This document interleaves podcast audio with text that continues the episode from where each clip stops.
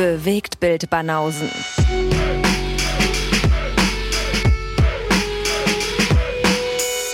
Filme, Kino und Serien, bis ihr kotzt. Hey, Da sind wir wieder. Jude. Don't make it bad. Okay. Heute wieder singen. Schön. Take a sad song and make it better. Hey Dude hätte auch gepasst. Hey Dude. Aber du singst trotzdem nicht mit. Deswegen. Nee, aber warum Hey Dude, das, also den Film hatten wir doch schon zum anderen Zeitpunkt. Hey Dude heißt es da. Ja. Hey Dude. Where is my car? ja. Take another one and make it better. Habe ich dir mal den Typ gezeigt auf Social Media, der aus so alltäglichen Clips aus dem Alltag irgendwelche ähm, Musical-Medleys macht? Nee. Ich wusste noch nicht, dass du Typen auf Social Media irgendwie verfolgst. Ich dachte, es wären nur Katzen und Hunde und äh, kleine Hamster. Ja, primär. Ich wollte gerade sagen. Also aber hin und wieder gibt menschliche es ja auch Personen sieht kreative man, Menschen. sieht man eher selten in deinem, in deinem Feed. Ja, weil es da in meinen Augen halt auch nicht so viele gibt, die irgendwie was Sehenswertes beisteuern. ah ja. Guck mal. Der zukünftige Katzenpapa. Mhm.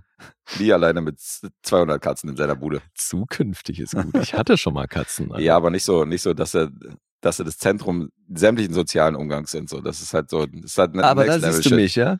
Ja, so hier wie die Katzenmama aus hier aus, Mhm. aus Simpsons, die Ah, so okay. Katzen wirft irgendwann, weil sie Ich so werde viele einfach hat. so eine, so eine alte Katzenlady. Okay. Ja. Mhm, mhm. Wenn Menschen in deinen Videos auftauchen, dann ist es nur Beiwerk, weil einer gerade am Klavier sitzt und so und die Katze dazu miaut. Aber ja, aber erzähl mal. Der macht Musicals aus Alltagssituationen.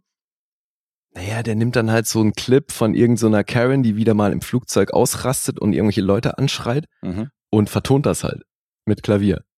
Ach so, okay, auch nicht schlecht. Und dadurch kriegt das voll die Melodie, weißt du? Und- Und ich kenne das natürlich, wenn, Nachrichtenbeiträge oder so, ist echt witzig. ja, ich kenne das, wenn die natürlich irgendwas äh, nehmen, so irgendeiner haut sich den Kopf an und dann macht man daraus irgendwie We Will Rock You oder so oder äh, Ja, ja, klar. oder hier, da gibt's doch jetzt diesen einen, der immer so gegen die Fensterscheibe haut, Mhm. der so voll Randale macht und dann haben sie auch daraus irgendeinen Song gemacht, so von wegen so ein Techno-Song, wo einer dann so voll im Auto abgeht so dazu und so. das ist schon ziemlich lustig. Ja. Ja, das habe ich natürlich auch, habe ich natürlich auch alle gesehen. Kennst du alle? Alle. Alle. Alle gesehen, ja. Mhm. Und dank dir natürlich auch alle, alle Katzen, die, Die wichtigen äh, irgendwelche Katzen, Songs begleiten, ja. Das ist so geil, Alter. Das amüsiert mich zum Maximum. Ich glaube auch. Der Lee auf der Couch. Ja, klar, Alter, Tiere schocken noch. Dobre dan! äh, Ja, immer. Tiere bereichern das. ja, ja, auf jeden Fall. Ich habe auch schon etliche, etliche Tiervideos geguckt. Auf YouTube sowas nicht. Hm. Was war das letzte? Weiß ich nicht mehr. Das war ja gehaltvoll. Ich glaube, irgendwelche Frauen, die von Hühnern gejagt werden. Oder Okay. irgendwelche Vögel, die dann wirklich durchdrehen und, äh, und dann irgendwie sehr aggressiv auf Menschen zurennen und so. Also so kleine Hühner und äh, irgendwelche Gänse und so. Mhm. Fand ich schon auch ganz witzig. Ja, ja gut, aber gibt ja schon einige, gerade Vögel, die richtig aggro werden können. Ja, ja. Also wenn so ein Schwan auf dich losgeht, äh, haust du auch besser ab. Ja, die Aktion auf der Klassenfahrt habe ich erzählt, oder? Wo ich, äh, wo ich auf der Mauer saß und ein Schwan kam so angetrappelt und ich so, okay, denk an nichts Böses. War halt so Klassenfahrt, weißt du, so neben mir irgendwelche Klassenkameraden. Ich glaube, das hast du nicht erzählt. Ne? Habe ich nicht erzählt? Ich bin, also, oder ich hab's halt schon wieder vergessen. Und da kommt ein Schwan so, stellt sich so vor uns und ich so, hm, hallo? Stellt sich vor. Stellt sich vor uns, habe ich gesagt. Ach so. Wir sitzen auf der Mauer und der Schwan stellt sich vor uns hin Okay. und kommt so angetrappelt und ich so, hallo, Herr Schwan, wie geht's denn so? Mhm. Und dann blitzschnell schießt er so vor mit seinem Kopf und klaut mir den Schuh, Alter. Dein Schuh. Klaut meinen Schuh und schwimmt raus. Das war so in der Nähe vom Strand, klaut den Schuh und trappelt dann so ins Wasser rein und schwimmt mit dem Schuh weg. Okay, was hast du gemacht? Was soll ich denn machen? Soll ich hinterher schwimmen oder was? Na klar. Nee, will ich nicht. Ich bin mit einem Schuh dann durch die Gegend gelaufen wie ein Vollidiot. Besser gesagt, ich habe den zweiten Schuh auch ausgezogen. Mhm. Und äh, wegen diesem scheiß Schwan bin ich dann barfuß durch die Gegend gelaufen. Wie so ein Hippie. Und hab, Großartig. hab den Ruf der Ausländer wieder aufrecht gehalten, weil die sagen so, guck mal, der Arme hat keine Schuhe. Mhm. Lauter Deutsche in der Klasse, alle haben Schuhe an und der Ausländer hat wieder keine Schuhe an. Wo war denn das? Das war hier in Berlin auf jeden Fall. Ach so, Klassenfahrt in, in Berlin. Ja, ja, das war Nach äh, Berlin. am Botanischen Garten. Ach ist so ein Schullandheim. Und da, irgendwo da in der Gegend waren wir. Also es muss ja dann Ach, ihr wart wirklich in dem Schullandheim innerhalb von Berlin? Wirklich? Ja, ja, ehrlich. Also das war die erste Sehr Klassenfahrt. weird, die erste Klassenfahrt war innerhalb von Berlin im, im Botanischen Garten da. Aber halt weg von den Eltern für mehrere Tage und so weiter und so fort. Also Mhm. war ja schon so ein bisschen wie Urlaub. Crazy. Und Und ähm, dann gibt's da gefährliche Schwäne. gefährliche Schwäne, ja, gleich, gleich ins gefährliche Tierreich gefahren. und danach die zweite Klassenfahrt, die war dann schon irgendwo nach Westdeutschland, nach, äh, ich glaube, Dreiländereck, Koblenz, da die Gegend war das. Mhm. Ja, das war eine von drei Klassenfahrten. Wie oft bist du mit da? Ja, du, wenn du schon sagst, so, ja, eine eigene Stadt ist ja lächerlich. Eure erste Klassenfahrt schön nach New York oder was? Oder wo ging's da hin? Ja, genau, New York. Nee, aber da sind wir halt irgendwie ein paar Kilometer weg in Schwarzwald oder so. Ein paar Kilometer weg klingt jetzt auch nicht allzu spektakulär. War's auch nicht. Okay. Aber halt nicht in der gleichen Stadt. Das ist, aber gut, Berlin ist ja eine Ecke größer. Da ist, kannst Eben, du ja. ein paar Aber Kilometer weg, ist unter Man Umständen. könnte theoretisch mit der U-Bahn hinfahren, ja. Ja. Hat mir Meine Mutter hat, hat mir neulich erzählt, so das wusste ich alles gar nicht mehr. Dass ich dann von besagter Klassenfahrt, also okay, einmal ist der Schwan schuld, aber ich kam mal mit einem Koffer zurück, wo einfach mal gar nichts vollständig war, was sie mir mitgegeben hat. da fehlten irgendwelche Hosen, meine, meine Hauptjacke, die ich anhatte, so war weg. Was? Keine Ahnung. Wie gesagt, ein Schuh oder so noch da. Also ich, sie meinte so, keine Ahnung, wo du warst, aber ich kam irgendwie mit einem halben Koffer wieder zurück, so. Wie geil. Ja. Völlig, als wärst du irgendwie in Sao Paulo gewesen, einfach so ausgeraubt Ja, und nur noch Fall. das, was du halt am Körper getragen hast. Äh, Grunewald, das São Paulo, Berlins. Mhm. So sieht's aus. Okay. Ja, und wie hast du die anderen Sachen verloren? Das weißt du aber nicht. mehr. Ich habe keine Ahnung, wo das alles geblieben ist. Okay. Offensichtlich bin ich damit nicht sehr sorgfältig umgegangen. Kamen andere Tiere vorbei und haben deine Hose geklaut. Vielleicht, ja. Das ist absurd. Ja. Okay. Siehst du, ich bin nicht so gut zu sprechen auf Tiere. Mhm. Nachdem die Eule meine Hose geklaut hat und äh, der Hamster meine Socken und weiß ich was alles. Alles weggekommen. Mhm. Ja. Naja, sollte dir auch zu denken geben. Vielleicht, auch vielleicht war es auch mein türkischer Klassenkamerad. Ich weiß es nicht. Weißt du, so in der Disney-Welt hättest du jetzt auf jeden Fall ein schlechtes Image, wenn die Tiere all deine Sachen klauen. Nee, ich glaube nicht. So ist der Anfang dieser großen Story, weil die wollten erstmal auf sich aufmerksam machen und dann freue ich Ah. mich mit denen an, verstehst du? Ach, okay. Deswegen. Und irgendwann Und ich habe nicht reagiert. stehst ich du morgens auf und irgendwelche Vögel helfen dir beim Anziehen. Richtig. Und, ja. Richtig, weil, hey, du musst uns helfen, wir brauchen dich. Mhm. um dieses große Abenteuer hier anzugehen. Okay, wir klingen schon wieder, als wären wir auf Crack. ja. Ich wusste, also, dass du so ein Tierflüsterer bist, das wäre mir auf jeden Fall neu. Oh, Tiere mögen mich tatsächlich sehr. Also, Ja gut, aber da kannst du ja nichts für. nee, aber es gibt so Hunde, die normalerweise auch aggro sind zu jedem und wo dann ein Kumpel von mir meinte, so, das ist ganz komisch, so bei dir war er von Anfang an voll handsam und so hin und her und bei anderen so, da, die bellen den erstmal an, ja, und so, oder Katzen kommen auch immer, immer gerne zu mir an und so, irgendwie, ich habe schon so eine, so eine Pro-Tier-Ausstrahlung. Ja, hast offenbar nichts Bedrohliches. Nee, das wird sein. Ich habe nichts Bedrohliches, Bedrohliches an mir. Das ist doch schon mal gut. Harmloser Typ. Aber dann, dann nutze ich das aus. Aber dann, wenn die Tiere dich erst richtig kennenlernen. Dann werde ich aufgeschlitzt Mhm. und aufgehangen in, der, in meiner Hütte im Wald. Na super. Muss ja mein Image, muss ja damit irgendwas machen mit meinem Image. Nein, natürlich mache ich das nicht. Nicht, dass das wieder, nicht, dass wieder hier Drohbriefe kommen, Naja, also ich wäre der Erste, der einen schreibt. die das ernst nehmen. Wären wir da nicht mehr befreundet? Doch. Wenn du jetzt anfängst, Tiere aufzuschlitzen, Alter? Wäre doch, wenn es nur mein Hobby wäre, dann Was ist denn das für ein Hobby? Wenn ich dir jetzt erzähle, in meiner Freizeit bringe ich gerne Leute um. ja, du wärst dann trotzdem mein Freund. Wirklich. Mit einem kleinen Problem Wenn, zugegeben. ein kleines Problem wäre das. Ja, ich würde wahrscheinlich, würde ich dich schon dazu bewegen, das vielleicht zu ändern. Aber wenn ich schon eine gut laufende Serienkiller-Karriere Richtung, hätte, so, Richtung schieben. Vielleicht treibst du dich mal in der Gegend rum, in dem Wohnhaus. naja, aber jetzt Vielleicht besuchst du mal meine also- Ex-Freundin im zweiten Stock. Nein, was, was wolltest du sagen? Naja, wenn ich jetzt schon eine gut laufende Serienkiller-Karriere habe. Zugegeben Dann- wäre ein ziemlicher Plot-Twist, Ja. aber, ja, wie geht's weiter? Naja, alles, was dann, alles, was dann passieren würde, wäre, dass du da, naja, dass ich ein kleines Problem habe. Naja, äh, klar. Freundschaften kann man nicht so schnell zerstören. Da Aha. muss schon viel passieren. Da siehst du mal, wie ich zu dir stehe, ja? Ja, das ist cool einerseits, auf der anderen Seite auch fragwürdig. Ach so? Ja, Naja, wir könnten zusammen dann arbeiten an deinem Problem. das ist nett. Immerhin. Oder dich so Dexter-mäßig in die, gezielt so zu Arschlöchern schicken, Mhm. die es verdient haben. Das wäre Ja. natürlich auch eine Variante. Wir machen so einen Dexter-Spin-Off draus. Mhm. Da sind wir wieder. Dann gäbe es wieder einen neuen True Crime Podcast. Ja, wolltest du mir was sagen? Also ist da, ist da ein Fünkchen Wahrheit drin in deinen Aussagen? Denn das werde ich jetzt garantiert nicht hier im Podcast breit treten. Also, aber du würdest auch nicht verneinen, dass du schon mal jemanden umgebracht hast. Jetzt kommen wir der Sache langsam näher, warum du Bären ge gepflückt hast an der Autobahn. Jetzt In schon deinem Overall. Bären pflücken, Alter? Das ist so das Sinnfreiste überhaupt. Aber okay. Äh, nein, ich habe niemanden umgebracht. Nicht, Wäre schon auch ziemlich, wär ziemlich erbärmliche Sozialstunden auf jeden Fall, wenn du, wenn du nach einem Mord einfach Ja, so genau. irgendwelche, irgendwelche Zettel aufsammeln musst an der Autobahn. ja, das wäre schon sehr entspannt. Glaube ich auch. Das geht nur in Amerika. Ja. Mord und dann nach zwei Jahren wieder raus. Ja. Das haben wir schon in etlichen Filmen gesehen. Noch nur, wenn man weiß ist. Ja. Hm. Das stimmt. Hier in Deutschland hättest du wahrscheinlich eine härtere Strafe gekriegt. Nein, wir sind keine Serienkiller. Für diejenigen, die uns jetzt frisch reingeschaltet haben, also ihr könnt beruhigt weiterhören. Wir haben nur eine Menge Fantasie. Ja. So ist das. Nicht gleich Panik Manchmal kriegen. zumindest. Come on, hippies. Nicht gleich Panik kriegen.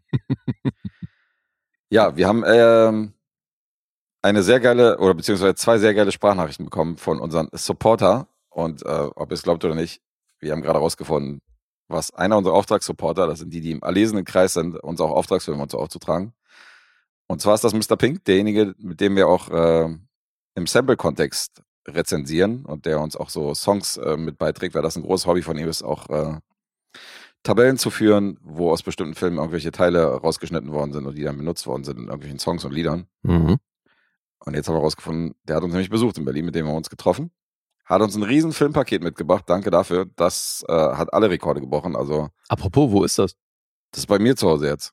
Du Spaßvogel, warum denn? Soll ich dir den Riesenkarton herschleppen, dass du den dann wieder zu einer neuen Ja, Hast okay, vielleicht noch ein bisschen, Aktuell hast noch ein bisschen äh, mehr auf jeden ja. Fall zum Umziehen. Das ist auf jeden Fall ein guter Plan. Ich bring dir den mal hier Stimmt, habe ich nicht mitgedacht. Nein, ich dachte nur, wir würden hier irgendwie on air irgendwelche Filme daraus Das wäre, das, vorlesen. das wäre eine Sonderepisode, kann ich dir sagen. Echt, sind so viel kann viele, ich dir ja? verraten. Das ist wirklich ein, ein ganzer Haufen. Na Also, dann erstmal Riesendank an Mr. Pink. Vielen Dank. Ja, das, der Karton ist ja irgendwie zurückgegangen. Der hat den ja losgeschickt ursprünglich und dann ist er nochmal zurückgegangen zu Ihnen. War wahrscheinlich sogar der Post zu schwer. Mhm. Also ist eine Menge drin, eine Menge Zeug. Ja, Ja, danke dafür. Und dann hat er uns noch was geschickt. das hier. Hey Diggi, schöne Grüße von der Lok. Ich hub mal für euch. Bewegt mit Banausen.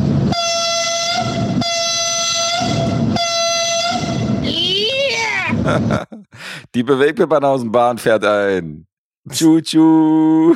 Voll gut, ey. So geil, wie du dich darüber freust, ey. Ja, ich wollte zwar kein Astronaut werden, aber Lokführer und hier so in der Lok sitzen vorne ist schon, das ist schon wieder spektakulär. Ah ja? Das finde ich schon cool. Mr. Pink ist Das Lokführer. fandst du, fandst du cool früher so mit. Wie geil ist äh, das denn, Alter? Wie geil, äh, können wir mal darüber reden, wie geil das ist? Dass er Lokführer ist? Der hat ja so, äh, bei seinen Sample-Kontext hat er ja so irgendwelche Punkbands gehabt von damals und Mhm. äh, liebt ja die Ärzte auch. Da dachte ich, okay, es wäre so ein Steinewerfer, so ein Hausbesetzer halt irgendwie. So einer. Vielleicht irgendwie Mhm. Künstler maximal. Dann ist der Lokführer. Maximal Künstler. Das ist so das, was du dir noch beruflich vorstellen kannst von Leuten, die früher mal Steine geschmissen haben, ja? Korrekt. Oder die es halt parallel noch machen. Mhm. Die könnten halt schon in ihrer Freizeit coole Kunst machen. Okay. Aber keine, kein Lokführer sein. Nee, Lokführer ist, muss ich, muss ich zugeben, war ein bisschen außerhalb meines äh, Ah ja? Fantasiespektrums. das ist schon ein bisschen überraschend. Und dann haben wir noch ein äh, zweites Sample. Das geht hier raus an die Bewegt mit Banausen. Ihr seid die Größten, die Schönsten, die Schlausten. Yeah! Die Schlausten, da liegt die Latte aber hoch. Die größten stimmt auch nicht ganz, aber gut. Aber ich habe zumindest gelernt, Das war nicht auf die Körpergröße bezogen. ach so, sondern auf unsere Präsenz oder was? Mhm. Mhm, so, so. Hältst du uns für die Größten? Na, ich glaube, das ist Teil des Image, oder? Ach so, dass wir uns für die Größten halten? in diesem Wohnzimmer sind wir auf jeden Fall die Größten. Ja, Und ich wette auch, wir sind der beste Podcast in diesem Haus. Wahrscheinlich. Wahrscheinlich. Ja. Aber man weiß es nicht bei der Vielzahl an Ja, ja, Podcasts. eben. Also, und bei der Nachbarschaft auch, ne? So. Aber wäre schon lustig, wenn Zelda jetzt einfach einen Podcast hätte seit fünf Jahren. Ey, das wäre doch geil, oder? wenn jedes Mal, wenn die da rumschreit, äh, schreit, wenn die eigentlich nur eine Podcast-Aufnahme hat, Alter. Äh, die ist einfach, genau, die ist einfach super impulsiv dabei in dem Podcast, ein Politik-Podcast. Und äh, waren einfach nur Aufnahmen, wenn sie rumgeschrien hat. Ja, oder sie hat einfach so einen Podcast, wo sie nur rumschreit. Das könnte auch sein. Weißt ja. du, so für Leute, die ähm, in den Wald gehen zum Schreien, damit die dann noch irgendwie so stimmungsmäßig was auf die Ohren kriegen können. Der Gegenentwurf zu den Ja, genau. ASMR. Das ist so lustig. Das, das, Das ist, also, weißt du, bei mir beschwerst du dich bei manchen Eigennamen und so, dass das nicht irgendwann Moment, sitzt. Moment, Moment. Aber fucking ASMR, Ich Alter. möchte hier schon, ich möchte hier schon äh, klarstellen, dass das definitiv ein anderes Level ist, weil ich kann mir Worte merken und wie die ausgesprochen werden. Ja, aber auch nicht aber immer. vier, Kon vier Buchstabenkonstellationen, die wahllos aneinandergereiht sind, das ist Also, schon wieder noch ein anderes Bei Level. Louis Finesse hat's auch ewig gedauert und ist auch noch nicht so hundertprozentig gesagt. Also, ich erinnere dich an Margot Robbie, wo Ja, du seit Folge ja, 1, eben, wo du seit. Folge 1 das auch so sehr konsequent ja, durchziehst. also wenn wir jetzt anfangen, auf Leute aufzuzählen, die falsch ausgesprochen werden, weiß ich nicht. Nee, das machen wir nicht. Also, Aber Mr. Pink haben wir richtig ausgesprochen und ich habe gelernt, dass es ein ähm, Leutewerk ist, was er da betätigt hat im, in dem zweiten Sample. Also, mhm. das eine ist eine Hupe und das andere ist ein Leutwerk offenbar. Ja, Leute, sicher, ob das Leutewerk, Hupe- das klingt sehr strange. das Hupe genannt wird. Naja, hat doch- Leutewerk schickt das Arbeitsamt. er sagt doch Hupen, Alter. Im ersten. Ja, Ich hup nochmal für euch, hat er gesagt. ja Also, gut, okay, klar, umgangssprachlich, aber Ja, wie, Ist also das wenn der er Fachthermos? Digga, wenn er als Lokführer das Hupen nennt, dann ist das so. It's been established. ja gut, dann lassen wir es so stehen. Mr. Pink hat aber auch erzählt bei unserem Treffen, dass er so Quereinsteiger war als Lokführer. Er meine, er weiß noch nicht, wie die Hupe eigentlich heißt. Vielleicht weiß er noch nicht so, wie das heißt. Vielleicht hat er gerade rausgefunden, dass überhaupt die Hupe da, Mhm. wo die ist. Und was die macht. Wofür ist denn dieser Knopf hier? Hm. Mal gucken, was passiert.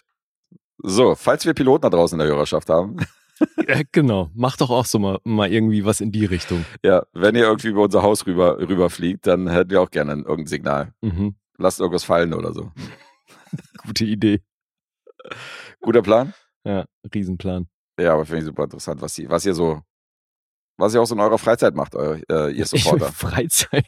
naja, halt so oder beruflich Das ist sein Job, Alter. Ja, meine ich doch. Ja, es ist halt einfach mal das komplette Gegenteil von seiner Freizeit. Aber gut. Ja, gut, ich kenne mich da nicht aus. Ich arbeite ja kaum. Naja, eben. Das mit Arbeiten und so, das Konzept. Ist nicht überall gleich. So sieht's aus. Ja, liebe Grüße nach Bremen. Liebe Grüße nach Beckstown. War sehr cool. Und dann wollten wir noch erwähnen, was es in der letzten Support-Episode gab. Ja, das machen wir auch. Wir haben zwar jetzt schon Freitag, aber ähm, wir haben trotzdem am Sonntag eine leckere Episode rausgebracht und da wollen wir, uns wollen wir euch natürlich nicht vorenthalten, dass wir da auch äh, über bestimmte Filme re- geredet haben. Da gab es einen Auftragsfilm namens Hey Dude, Where's My Car? Passend zu dem Einleitungssong. Ey Mann, wo ist mein Auto? hieß auf Deutsch. Dann ähm, habe ich über Der Unsichtbare geredet, The Invisible Man und Lee hat über Clue geredet, über die Cluedo-Verfilmung Mhm. als Vorbereitung auf zukünftige UNO-Rezensionen. ja. Hat er sich schon mal ein bisschen eingestimmt. ja, das gibt's aber nur für die hier. Supporters. Ja, genau. Für die Supporters. Genau Wer die. das da gesampelt? Ja, Du ne? Schwein. Supporters.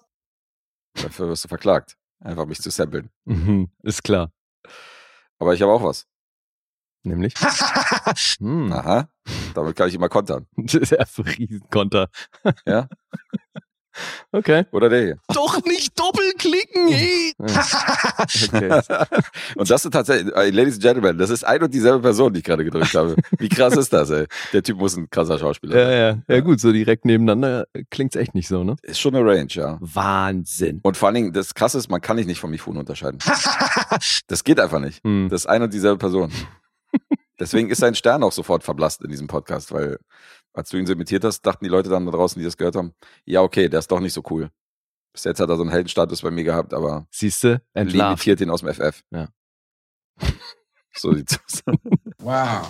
Amazing. Dynamite. Beautiful. Dynamite. Ja, Dynamite. Dynamite. Der gute Al Pacino. Voll. So. Chino war das, okay. Ach komm, den hast du ja wohl erkannt. Ich habe mir gedacht, dass es einer wäre, der, der so versucht, Pacino zu imitieren gerade, aber ich hätte jetzt nicht gedacht, dass es das Original ist. Ja, doch. Krass. Pacino in Serpico. Okay. Mhm. Der junge Pacino demnach. Ja, ja. Na gut. So, dann wollen wir loslegen. Legen wir los. Dann mach du. Steige ich gleich mal mit meinem aktuellen Losfilm für August ein. Der letzte verbleibende. Hat tatsächlich beide Lose in diesem Monat abgehakt. Ich habe schon erwähnt, ich bin sehr beeindruckt. Das ist schön. Siehst du, das ist halt auch ein geiles Konzept, wenn man da die Erwartungen tendenziell eher so unten hält, dann kann man eben auch schon mit solchen Dingen mal überraschen, wenn man dann mal was pünktlich macht. Ja, wenn du eine Leichtathletikkarriere machen willst und ähm, du packst deine, deine äh, Hochspringlatte dann auf 20 Zentimeter und dann feierst du, dass du rübergesprungen bist, das ist natürlich auch eine Methodik. Siehst du? Ja, aber geht doch auf. Ja. Wenn es einem glücklich macht, gerne. Dann auch niedrige Ansprüche. Ich glaube, Na, ich die Welt doch. beherrschen Ey. wird man nur, wenn man hohe Ansprüche hat. Wenn das hier positiv an, äh, auffällt, dass ich jetzt schon mal beide Lose rechtzeitig gebracht Ja, habe. ja, ist löblich. Und ich glaube, du hattest auch seit zweieinhalb Wochen nichts aus dem Lostopf rezensiert. Insofern, das ist ja auch schon, das ist ja auch schon was wert, auf jeden Fall. Also, es geht bergauf. Ja. Und den kannte ich noch nicht. Und habe mich sehr gefreut, diesen Film zu gucken. Raff hat uns nämlich Rumblefish in den Lostopf geschmissen. Mhm. Und das erst im April. Und Ui. jetzt haben wir den schon gezogen Recht frisch. und ich habe ihn mir angeguckt. Einer seiner Liebsten, des Regisseurs nämlich, Francis Ford Coppola, hat Mhm. diesen Film gemacht. Insgesamt bringt das mittlerweile auf 36 Credits und das ist hier, wie er eben sagt, einer seiner Liebsten. Du hast den bestimmt gesehen, ne? Ja. Ja. Ich habe ihn gedacht. gesehen. Und ähm, deswegen habe ich, glaube ich, auch bei der Losziehung gesagt, dass du hier einen guten erwischt hast und äh, einen Film, den man definitiv als Filmliebhaber gesehen haben sollte. Also mit Mhm. Robin Hood und dem Mhm. habe ich jetzt keine Scheiße rausgezogen. Hast du gut gemacht. Ja. Mensch, Guess. Danke. Wie lange ist das her bei dir, dass du den gesehen hast? Ach, die muss ich noch gelockt haben. Das ist nicht, das ist, glaube ich, nicht so lange her, dass ich den jetzt irgendwie vor meiner Listenzeit geguckt habe. Ja, also ich würde jetzt schätzen zehn Jahre, okay. aber Also für die, die es nicht wissen, der Film ist aus den 80ern, aus, genauer aus dem Jahr 1983. ja, zeitnah war es auf jeden Fall nicht. Und an mir ging der komplett vorüber. Ich wusste nicht mal, dass es den gibt. Okay, doch länger. Februar 2008 habe ich ihn gesehen. Mhm. Das war die letzte Sichtung. Du wusstest nicht, dass es den gibt? Nee. Krass. Da war es ja so ein Sprungbrett. Aber da kommst du ja sicher noch zu. Naja, wie meinst du das? Naja, so ähnlich wie Outsiders, der auch zu einer ähnlichen Zeit rausgekommen ist, ist das ja schon ein Film, wo man sagt, so Alter, wenn du die, wenn du so bestimmte Stars von heute nochmal in Jung sehen willst, dann guck dir diese beiden Filme an. Ja, ich glaube, da ist Outsiders der wichtigere Film, den ich aber witzigerweise auch nicht kenne. Ach, krass. Und das ist mir jetzt auch mit einem Film, den wir dann in der Supporter-Episode besprechen, auch aufgefallen. So von dieser Sorte Film, so diese Highschool-Filme, wenn man das jetzt mal so zusammenfassen möchte, Mhm. Kenne ich aus der Zeit wirklich eigentlich nur die harmlosen. Weißt du, so Breakfast Club und Ferris und, und Naja, so wo, ich ja Kram. bisschen, wo ich ja ein bisschen überrascht war, weil wer auch in die Riege, wenn du welchen nur in die Riege packen kannst, ist dieser Film mit Sylvester Stallone, wo er noch voll jung war. Und den wiederum kanntest du ja, als ich den hier rezensiert habe. Der ist noch aus den 70ern gewesen. Stimmt. Weißt du, dieser Ja, Gangfilm. Das ist mehr so ein 75. Gang-Ding, ne? Ja, okay. Ja, genau. Wobei ist das hier auch eben, ja. Eben. Und dann dachte Mhm. ich so, okay, den kennt er wiederum. Von dem Film Ja, habe ich noch nie was gehört. Schon witzig. Ja. Das bei, wie random das bei dir manchmal ist. Total. Aber klar, also früher bin ich das ja auch nicht, überhaupt nicht mit so einem Konzept angegangen wie jetzt heute, dass ich irgendwie versuche dann von gewissen Leuten schon auch Mhm. mehr zu gucken. Und das war ja jetzt hier, also da ist ja Raff schuld, dass ich auf den gekommen bin. Aber für mich auf jeden Fall wieder mal ein Beleg dafür, ich muss mehr von, gezielt mehr von Regisseuren gucken, die ich halt in der Masse einfach feier. Mhm. Da gibt's einfach so ein paar Leute und da sind halt so große Namen wie Francis Ford Coppola, sind da einfach dabei. Mhm. Es gibt immer wieder Filme, die ich jetzt von ihm im Zuge dieses Podcasts gesehen habe, die ich super geil finde und die ich halt davor noch nicht kannte. Und deswegen, ja, muss ich da mal ein bisschen mehr dahinter sein. Geile Range auch, oder? Was- Apocalypse Now, Ja, The ja. Godfather und jetzt Ja. Rumblefish, weißt du, so ein Ja. Coming-of-Age-Ding, Ja, eben. Und breit gefächert.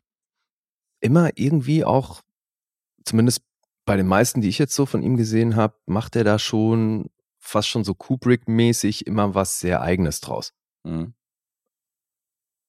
Ja. Hat immer dann, auch wenn es auf manchmal auf einem kleinen Level ist, aber sowas Episches. Ja. Und ja, allen voran natürlich Apocalypse Now. Ja, und ich wusste eben weder von diesem Film, ich kannte, also wusste, dass es äh, The Outsiders gab. Mhm. Den habe ich aber eben auch nicht gesehen. Und da haben aber schon sehr viele der Leute, wo du jetzt wahrscheinlich drauf angespielt hast, dass man die in jungen Jahren da zum ersten Mal in so großen Rollen gesehen hat, Mhm. da waren halt die meisten schon bei The Outsiders dabei. Mhm. Und halt davor entstanden. Das ist sowieso ein, ein recht spannendes Ding, weil das geht eigentlich zurück sogar bis, ich glaube, das war 81, ja.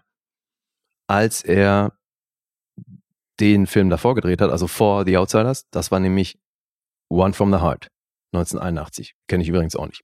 Nie gehört. Okay. Ach so, okay. Also vielleicht der deutsche Titel, aber so sagt mir erstmal gar nichts. Der ist von Coppola. Genau. Okay. Den hat er 81 gedreht und hat während der Dreharbeiten einen Brief bekommen von einer Schulklasse aus irgendwo Midwest, aus den USA. Mhm.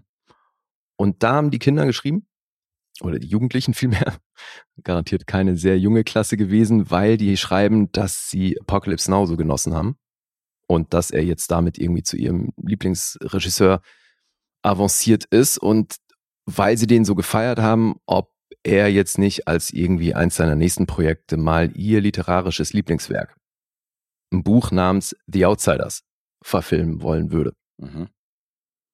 Das hat er sich nachgewiesenermaßen zu Herzen genommen und hat dann eben als nächstes das Buch von der Kinderbuchautorin S.I. Hinton, The Outsiders, verfilmt. Ach so kam das. Ja, und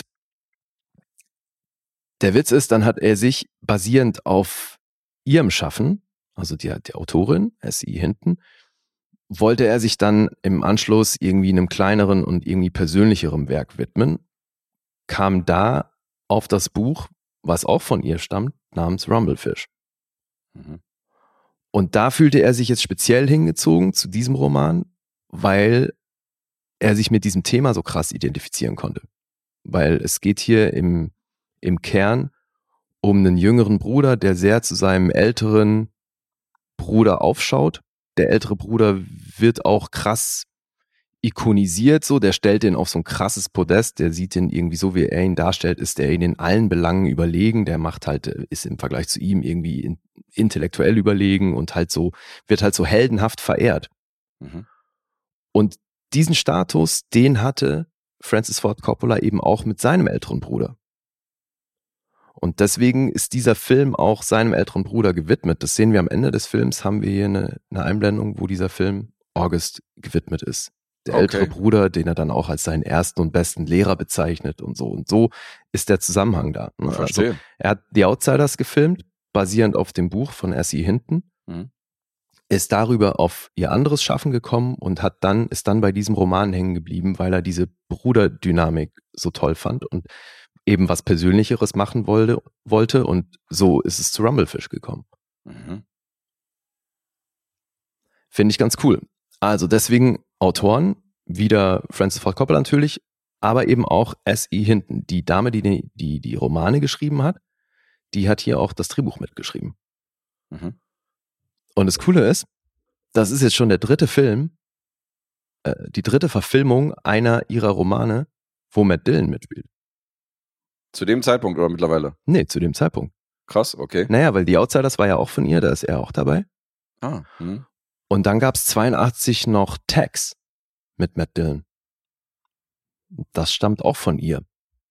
Mhm. Ja, und witzigerweise ist wohl auch in, ist jetzt Rumblefish war einer der Trigger-Effects, dass das irgendwie die erste Verfilmung einer ihrer Stoffe ist, wo Emilio Estevez nicht dabei ist. der ist wohl sonst auch irgendwie Dauergast in ihren Stoffen. Okay. Ja, also jetzt erstmal das zum Drumherum, wie Coppola überhaupt an diesen Stoff gekommen ist. Und vielleicht ist es auch deswegen einer seiner Liebsten, weil das halt wohl für ihn ein sehr intimer Film war, weil es halt was sehr Persönliches von ihm bedient, diese Brüderdynamik und Mhm. dieser ältere Bruder, der so einen krassen Heldenstatus hat. Weil es auch um dieses Erreichen von diesem Status geht und dass man dem irgendwie ewig hinterher eifert, weil man so eine Leitfigur hat, wie, die, wie die man sein möchte und da aber irgendwie nie hinkommt, weil man halt mit eigenen Problemen zu strugglen hat und halt einfach nicht der gleiche Typ ist. Mhm. Und das ist hier halt, das ist die Geschichte, die hier drunter liegt. So, der kleine Bruder, das ist unsere Hauptfigur, Rusty James. Der wird von Matt Dillon gespielt und der ist eben so ein kleiner, aufstrebender Gangster. So, so ein Straßengangster. Gleich zu Beginn wird schon etabliert, dass aber so die, die golden, die goldenen Zeiten von den Gangs, dass die vorbei sind. Und als, als die aber so Hochkonjunktur hatten, da hat eben sein älterer Bruder regiert. Mhm. Das ist The Motorcycle Boy. Der war damals Präsident von den, von den Packers und die hatten halt das Sagen in der, in der Gegend und er hat dann eben immer für Ruhe gesorgt, weil er der Capo war von dem Laden. So, und jetzt ist er, der kleinere Bruder, Rusty James, selber Anführer von so einer kleinen Gang und versucht da irgendwie anzuknüpfen. Problem ist, dass jetzt so circa vor zwei Monaten hat sich sein älterer Bruder, The Motorcycle Boy, aus der Stadt verabschiedet. Der ist weg und wir sind hier halt in so einer, in so einer industriellen Stadt. Es wird auch nicht genauer definiert, wo das ist. Wichtig ist nur, Kalifornien ist eine Ecke weg und das wird aber als der Ort erzählt, wo The Motorcycle Boy dann hingegangen ist in seiner Abwesenheit. Und jetzt sind wir aber zu Beginn des Films eben in einer, in einer Phase, wo er nicht da ist Hm. und deswegen andere Gangs wieder ein bisschen einen auf dicke Hose machen. Und so kommt einer an und fordert Rusty James raus und sagt, hier, dann und dann treffen wir uns und dann gibt's einen Kampf. Und Rusty James will sich natürlich behaupten und lässt sich darauf ein. Sitzt da also in so einem, in so einem Diner mit seiner Truppe und das ist schon auch echt witzig, weil die hängen da ab. An der Bar steht Tom Waits und äh, seine, seine Gangmitglieder sind Nicolas Cage und Chris Penn und ähm, äh, Vincent Spano gehört da auch noch dazu, der Steve spielt, der dann irgendwie auch immer an ihm dranhängt und er macht da halt einen auf dicke Hose, hat so eine Freundin in Form von Diane Lane, die ihn aber schon auch kritisiert, weil sie natürlich keinen Bock hat, dass der sich jetzt immer wieder prügelt und auf irgendwelche äh, Kämpfe einlässt. Hm.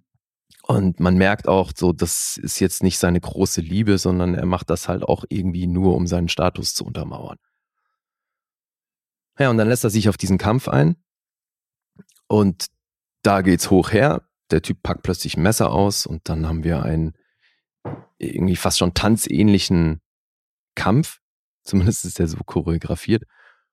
Und dann taucht plötzlich, als es bedrohlich wird, aus dem Nichts wieder The Motorcycle Boy auf.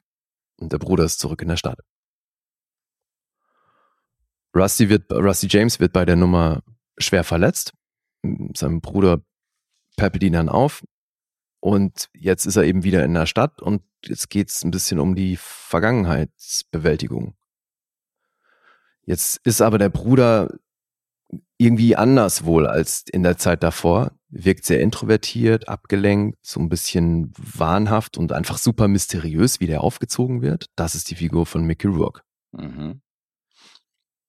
Der ist hier übrigens dazu gekommen, weil der für die Outsiders gecastet wurde, da nicht besetzt wurde und Coppola dann aber gesagt hat, er ist hier der bessere Motorcycle Boy. Okay. Deswegen also diese Nähe von diesen beiden Projekten, die spielen hier stark mit rein, weil eben Matt Dillon, Diane Lane und äh, noch ein paar andere Leute, die waren halt alle auch schon bei The Outsiders dabei. Ja. Paar wiederum siehst du nur bei Outsiders, die du hier nicht siehst. Ja. So Leute wie Tom Cruise zum Beispiel. Ja, das Ralph, hat Ralph aber, Macchio war, glaube ich, noch dabei. Genau, ja. Mhm. also gerade bei Tom Cruise hat das aber auch einen Grund, weil der wollte hier auch wieder dabei sein. Dann ging es ans Workshopping für diese Gang-Mitglieder. Mhm. Da war Tom Cruise auch noch mit dabei und dann Ach hat so, da war er noch involviert. Ja, ja. Der wollte, er, der hat gesagt, äh, der hat zu Coppola gesagt, gib mir irgendeine Rolle, ich spiele alles. So, Okay. Hauptsache, ich bin wieder mit bei. So, der hatte tierisch Bock. Mhm. Ja, und dann kam aber Risky Business. Und da hat er halt die, hat, haben sie ihm halt die Hauptrolle angeboten und dann war er raus. Ja, klar. Hier ist ein Ensemble-Ding, wo halt einer von vielen ist. Ja. Da kann er glänzen. War auch nicht so schlecht, die Entscheidung. Kann man das schon nachvollziehen. Ja, Mhm. und ich meine, Alter, in diesem Film spielen halt einfach neun Oscar-Nominierte mit. Krass. Zwei Oscar, also zwei davon haben ihn gewonnen und dann halt noch sieben Nominierte, aber das ist halt schon krass. Weil wir haben neben den schon erwähnten, haben wir den Vater von den beiden, der wird von Dennis Hopper gespielt. Uh. Dann ist die Freundin, äh, nee, die Schwester, glaube ich, von Diane Lane, wird von Sophia Coppola gespielt. Also hier halt auch noch sehr Mhm. jung natürlich. Lawrence Fishburne spielt noch mit. Tom Waits habe ich auch schon erwähnt. Und es war tatsächlich die erste Zusammenarbeit von Nicolas Cage und Francis Ford Coppola. Trotz dieser Verwandtschaft. Aber das ist hier auch wieder so, also in den Credits liest du halt andauernd äh, Roman Coppola und der Coppola Mhm, noch und. Produzenten auch irgendwie noch ein Bruder und so. Also das, dieser Clan, da gehören ja auch wahnsinnig viele Leute dazu. Krass, die Nebendarstellerriege hatte ich nicht mehr zusammengekriegt. Dennis Hopper und Lawrence Fishburne, dass die dabei waren. Das habe ich nicht mehr auf dem Schirm. Ey, vor allem Dennis Hopper ist es nur geworden, weil Jack Nicholson abgesagt hat. Der mochte das Drehbuch nicht. Okay. Ja, und dann noch eine Oscar-Nominierte. Diana Scarwood. Fragende Blicke von Guess. Fragende Blicke, ja. Mummy Dearest. Da habe ich es noch erwähnt, die Dame, die die Tochter spielt, Ach, Also so die größte weibliche Nebenrolle. ja. Das ist Diana Scarlett. Und Okay. die war ja im gleichen Jahr Oscar nominiert. So, und die spielt hier so, so eine Crack-Abhängige. Auch jetzt keine wahnsinnig große Rolle, aber es ist halt schon krass. Also, wie gesagt, einfach, hast hier neun Oscar-nominierte Leute im Cast. Mhm. Und das ist halt wirklich nur vor der Kamera, ne? Weil du hast ja hinter der Kamera mit Francis Ford Coppola und ich weiß gar nicht, nicht aufgeschrieben, wer Kamera gemacht hat, aber die Bildsprache ist hier halt schon auch echt wichtig. Aber jetzt erstmal nochmal kurz die Handlung zu Ende zu erzählen. Die, es geht dann um diese Brüderdynamik und um das Anknüpfen an vergangene goldene Zeiten und vor allem natürlich dann drum, aber auch eine eigene Identität irgendwie für sich zu entwickeln und die zu leben. Weil Rusty James verliert dann in den nächsten Tagen eigentlich alles. So sein Leben gerät halt krass aus den Fugen, weil dann Freundin weg und Freunde weg und Selbstvertrauen und irgendwie alles geht den Bach runter. Und ja, so hat er halt das Gefühl, dass irgendwie alles um ihn rum zusammenbricht. Und ich glaube, der Film ist aber dann so eine Coming-of-Age-Story, aus, wo er aus dieser Situation notgedrungen heraus sich halt weiterentwickelt. Und das, finde ich, wird hier mit einem ziemlichen Genre-Mix erzählt, weil, was ich noch nicht gesagt habe, der Film ist komplett schwarz-weiß. Mhm. Und dass es ein, eine intime Story ist, das erzählt sich schon auch vereinzelt. Am Anfang war es für mich krass befremdlich, wie dieser Film abgemischt ist. Weil die Dialoge sind wahnsinnig im Vordergrund. Das wirkt fast schon wie so eine deutsche Synchronisation in, in der Abmischung. Weißt du, das ist so Hintergrundgeräusche und Atmo ist wahnsinnig im Hintergrund, wirklich. Mhm. Viel stärker halt, als wenn du das sonst so in OV guckst. Und so wirken die Dialoge fast nachsynchronisiert, weil sie eben so krass präsent im Vordergrund sind. Hast also kaum Atmo, beziehungsweise die Geräusche, die du vom Umfeld irgendwie mit, mitkriegst, die sind sehr gezielt eingesetzt. Aber du hast das zum Beispiel öfter, dass du dann in so einer Gasse, die unterhalten sich und du siehst an dem Pfützen, dass es irgendwie so leicht nieselt oder regnet. Davon hörst du nichts. Du hörst nur die Dialoge von den beiden. So, oder dann, wenn dann hier jemand die Straße langläuft, so, dann hörst du halt schon ganz gezielt vielleicht die Schuhe, aber sonst so drumherum nix. Und da so, so wie das hier abgemischt ist, ist echt speziell. Das ist der Soundman von den Bewegtbanausen. Mir wäre es wahrscheinlich nicht aufgefallen, kann ich mir vorstellen. Echt? Mhm. Okay, aber der Look ist dir definitiv Ja, aufgefallen, klar. dass das hier eine Sehr sehr spezielle Optik hat. Sehr was? Naja, das hat so ein bisschen so den Indie-Touch durch das Schwarz-Weiß und so, und weißt du, und äh, wenn man jetzt nicht die ganzen Namen hinterkennen würde, würde man denken, das ist so ein, ein Indie-Film halt. Ist ja, Ja, ja, aber ich finde, also oftmals bei so Indie-Filmen, wenn die schwarz-weiß sind, so à la Clerics oder so, dann hast du ja schnell mal das Gefühl, okay, das Schwarz-Weiß ist halt aus, ein, aus Budgetgründen entstanden oder Mhm. weil eben irgendwie ein künstlerischer Furz, der aber nicht wirklich klar ist. Und hier finde ich aber, weil, wie gesagt, das ist für mich ein krasser Genre-Mix, auch wenn das so nicht auf dem Papier steht, aber wie er die Dinge erzählt, hat das für mich auch krasse Film-Noir-Elemente mhm. und super offensichtlich die Inspiration von Filmen wie das Kabinett des Dr. Caligari, weil du einfach zum Teil wirklich Schatten an die Wand gemalt hast und dann hast du so schräge Winkel, so Einstellungen, die so schräg daherkommen, aber trotzdem total nah mit so einer krassen Flucht und das alles in diesem Schwarz-Weiß. Mhm. Also ja, ich voll- mich an die Szene in so einem Tunnel mit dem Motorrad, wo er auf dem Motorrad noch sitzt und so. Ja. Da ist ja zum Beispiel Und alles es wird so, ganz viel mit. Licht und Schatten gespielt und ähm, das alles in diesem Schwarz-Weiß und eben, also Einflüsse von solchen Filmen sind halt super offensichtlich. Er hat den Leuten dann auch eben, zum Beispiel Caligari oder auch ähm, Decision Before Dawn ist auch so ein Film, den er den Leuten gezeigt hat, weil das als Inspiration hier diente und das ist schon geil. Mhm. Und vor allem nicht jetzt einfach mit Gewalt auf alt gemacht, weil du hast dann schon auch so ein paar Spielereien mit drin, die das aber irgendwie geil unterstützen, weil du hast zum Beispiel, du siehst statische Einstellungen von manchen Geschäften oder diesem Friseur, den es da gibt oder so. Und dann hast du in der Spiegelung, siehst du die Wolken vorbeiziehen. Mhm. Aber in Timelapse. Na, also es ist halt, ähm, du siehst die super schnell vorbeiziehen, Zeitraffer, aber das wirkt mhm, halt, okay. genau, ein Zeitraffer, aber es wirkt halt, dadurch kriegt das einfach auch eine krasse Stimmung. Und wie der das kombiniert, fand ich zum Teil wirklich geil.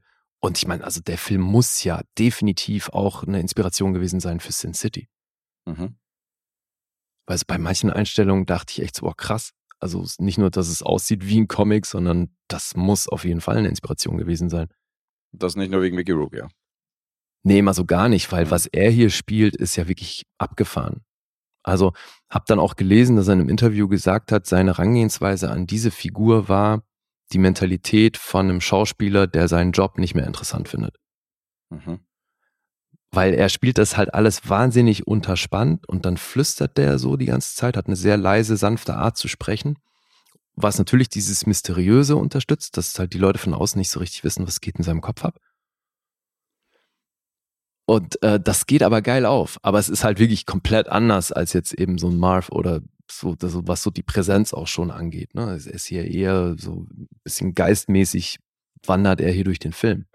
Aber halt natürlich auch, weil dieser Mythos an, an ihm Klar. und seiner Figur dranhängt. Ja, aber dadurch, dass das eben dann so ein Genre-Mix ist, dass du dann am Anfang diese Kampfsequenz hast und dann hast du eben ganz viel so, so, so introvertierte Momente und dann auch so eine Traumsequenz, wo er dann mal irgendwie über den Leuten schwebt und so. Und dann sind wir halt schon sehr bei Rusty James und in seinem Kopf und das wirkt für mich fast schon episodisch, wie das so erzählt ist, obwohl das wirklich gut ineinander float. Mhm. Aber es ist echt interessant. Also ich finde es bei dem Film echt schwer zu beschreiben, was ist das so für ein Genre? Weil da halt wirklich viel zusammenkommt. Aber im Grunde ist es ja ein Coming-of-Age-Film.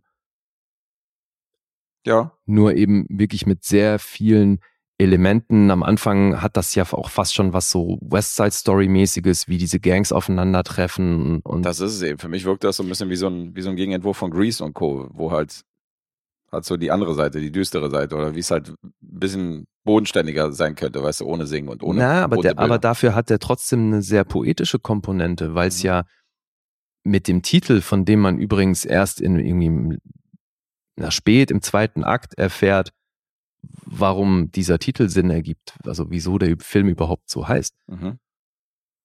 Und wie das aufgezogen ist, so das ist ja zum einen eine krasse Message, die jetzt nicht wahnsinnig subtil ist, aber so wie mit dem Drumherum hat das halt eine, für mich eine sehr poetische Komponente. Und deswegen ist es irgendwie so ein krasser Genremix, ja. Ich finde, also der durchläuft halt echt vieles. Fand das abgefahren, aber auch echt nicht einfach zu konsumieren. Mhm. Ja. Und Rusty James, ja, also der Name fällt halt irgendwie über 50 Mal im Film. Also im Schnitt alle zwei Minuten.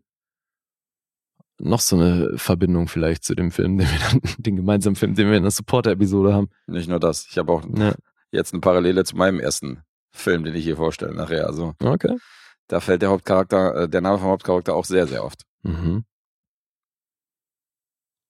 Ja, dann kann ich noch erzählen, dass Warner, die den Film ursprünglich machen wollten, also vertreiben wollten, Mhm. die waren mit einem mit einer frühen Schnittfassung von The Outsiders überhaupt nicht happy und haben die mal kurz gecancelt, dass sie diesen Film hier vertreiben. Okay. So gleich. Ja. Ja, aber du, also du hast schon gesagt, der, du bist Fan, der Film hat recht viele Fans, der ist in der Criterion Collection. Mhm. Es gab 1990 tatsächlich mal eine kurzlebige Serienfortsetzung. Okay. Da habe ich aber noch nie was von gesehen. Hat da irgendjemand von den vom Originalcast Nee. mitgespielt? Nee. Mhm. Ja. So, und ich glaube, das war's. Budget 10 Millionen, das war ein Flop, weil der hat nicht mal zweieinhalb Millionen im Kino eingespielt. Mhm. Ob das jetzt mit dem fehlenden Vertrieb durch Warner zu tun hatte, weißt du, ob der dann einfach nur so ein super Mini-Release bekommen hat oder womit das zusammenhängt, weiß ich nicht. Aber das ist halt schon krass, dass du einen Regisseur, der einfach zu dem Zeitpunkt irgendwie mit zwei Pate-Teilen im Nacken, oder? Dritte kam später. Der dritte kam Trainer. später. Und entsprechenden Oscars und einfach Apocalypse Now und einfach solchen Film im Gepäck, Mhm. dass Trotzdem der dann so ein Hass- 83 einen Film rausbringt, für den sich offensichtlich kein Schwanz interessiert. Also wenn der keine 10 Millionen einspielt, was ich meine, der zweieinhalb Millionen eingespielt, Alter. Der Ja. Typ, der den Paten gemacht hat, also wie geht das? Ist echt krass. Das würde heute halt auf gar keinen Fall mehr so passieren. Also selbst wenn so ein Film heute, wenn so eine Konstellation heute passieren würde und der würde irgendwie, müsste der Independent den Film rausbringen, Mhm. Durch Social Media und Hype, der einfach an gewissen Namen von Regisseuren dranhängt, also locker hätte der ein Vielfaches eingespielt. Das ist Ja, ja, krass. auf jeden Fall sind andere Zeiten. Aber da, ne, die, die waren halt einfach so krass drauf angewiesen, dass da ein Studio mit entsprechender Werbung das Ding auch überhaupt mal sichtbar macht. Mhm. Deswegen, ja, schade. Eigentlich hätte ich nachgucken müssen, was der für ein Release bekommen hat. Aber er kann nicht groß gewesen sein. Ja, aber eben, also an der Besetzung ist schon lustig, wie, was für ein loyaler Typ Coppola dann doch auch ist. Mhm. Oder? Also wie viele Leute hier wieder auftauchen. Also gibt ja wirklich kaum Leute, mit denen der nur einmal gearbeitet hat. Ja, Schon geil. gut, ein Teil davon ist Familie. Das kannst du fast schon nicht mehr zählen, aber Naja, aber Hopper, Fishburne, klar. äh, Dylan und also Mhm. Diane Lane, die ist nicht verwandt, ne? Nein. Nee, die ist, glaube ich, nicht Ja. verwandt. Aber ja, das muss man, muss man erstmal nachgucken, weil das reicht ja echt weit, die Verwandtschaftsgrade von dem Clan. Ey. Ja, Ich glaube, Cage ist so der Prominenteste, der sich vom Nachnamen gelöst hat. Der gesagt hat, er macht sein eigenes Ding, aber trotzdem Coppola-Clan ist. hm. ja, ich glaube auch. Ja, Jason Schwartzman wahrscheinlich auch. Mhm. Ja, den würde ich wahrscheinlich gleich danach nennen. Hm. Ja, gut. Also auf IMDb steht Crime, Drama, Romance. Mhm. Und ich glaube, man könnte ja auch noch ein paar andere Genres reinpacken. Aber er ist rated R. Ja, weil halt Sprache und dann kommen hier ein paar Waffen zum Einsatz und ein bisschen Blut fließt auch. Und jetzt die Zahlen Schwarz-weißes Blut. A Rumble Fish. Dann lies mal vor. Naja, also das, ich glaube, damit spoilere ich nichts, dass wenn ich sage, dass es in diesem Film, es gibt zwei, drei Momente, da sind Elemente im Bild in Farbe zu sehen. Ach, siehst du? Das wusste ich gar nicht mehr. Okay. Wirklich? Da kann ich mich nicht mehr dran erinnern. Nee. Wow, okay, weil das ist voll zentrales Element auch im Hinblick auf den Titel und so. Für mich ist der Schwarz-Weiß. Ja, ich konnte Aber weißt du auch noch, nee, warum der Rumblefish Das heißt? weiß ich auch nicht mehr. das ist spoilert, glaube ich, nichts, wenn ich sage, das hat mit einer Zoohandlung zu tun, Mhm. in der vor allem Mickey Rourke's Figur gerne reingeht, um sich Fische anzugucken. Und da gibt's einen speziellen Fisch. Der heißt, diese Gattung heißt Rumblefish Okay. unter anderem. Und die sehen wir auch in Farbe. Ja, das habe ich mir gerade gedacht. Okay. Nee, das habe ich nicht mehr zusammengekriegt. Nach Mhm. 16 Jahren. Okay. Ja. Ja, du, ich bin sehr dankbar, dass ich den gesehen habe. Der hat mich beeindruckt. Und hat dann auch so im Nachhinein noch ein bisschen seine Runden in meinem Kopf gedreht. Also, wie gesagt, am Anfang, ich fand den nicht einfach konsumierbar, Mhm. aber das muss nicht heißen, dass er deswegen weniger gut ist. Ne, das ist hier klar. Also, weil Ja, der hat was, der hat schon was äh, Faszinierendes irgendwie, was sich, was sich beschäftigt, bin ich auch der Meinung. Den Charme damals auch erkannt. Hm.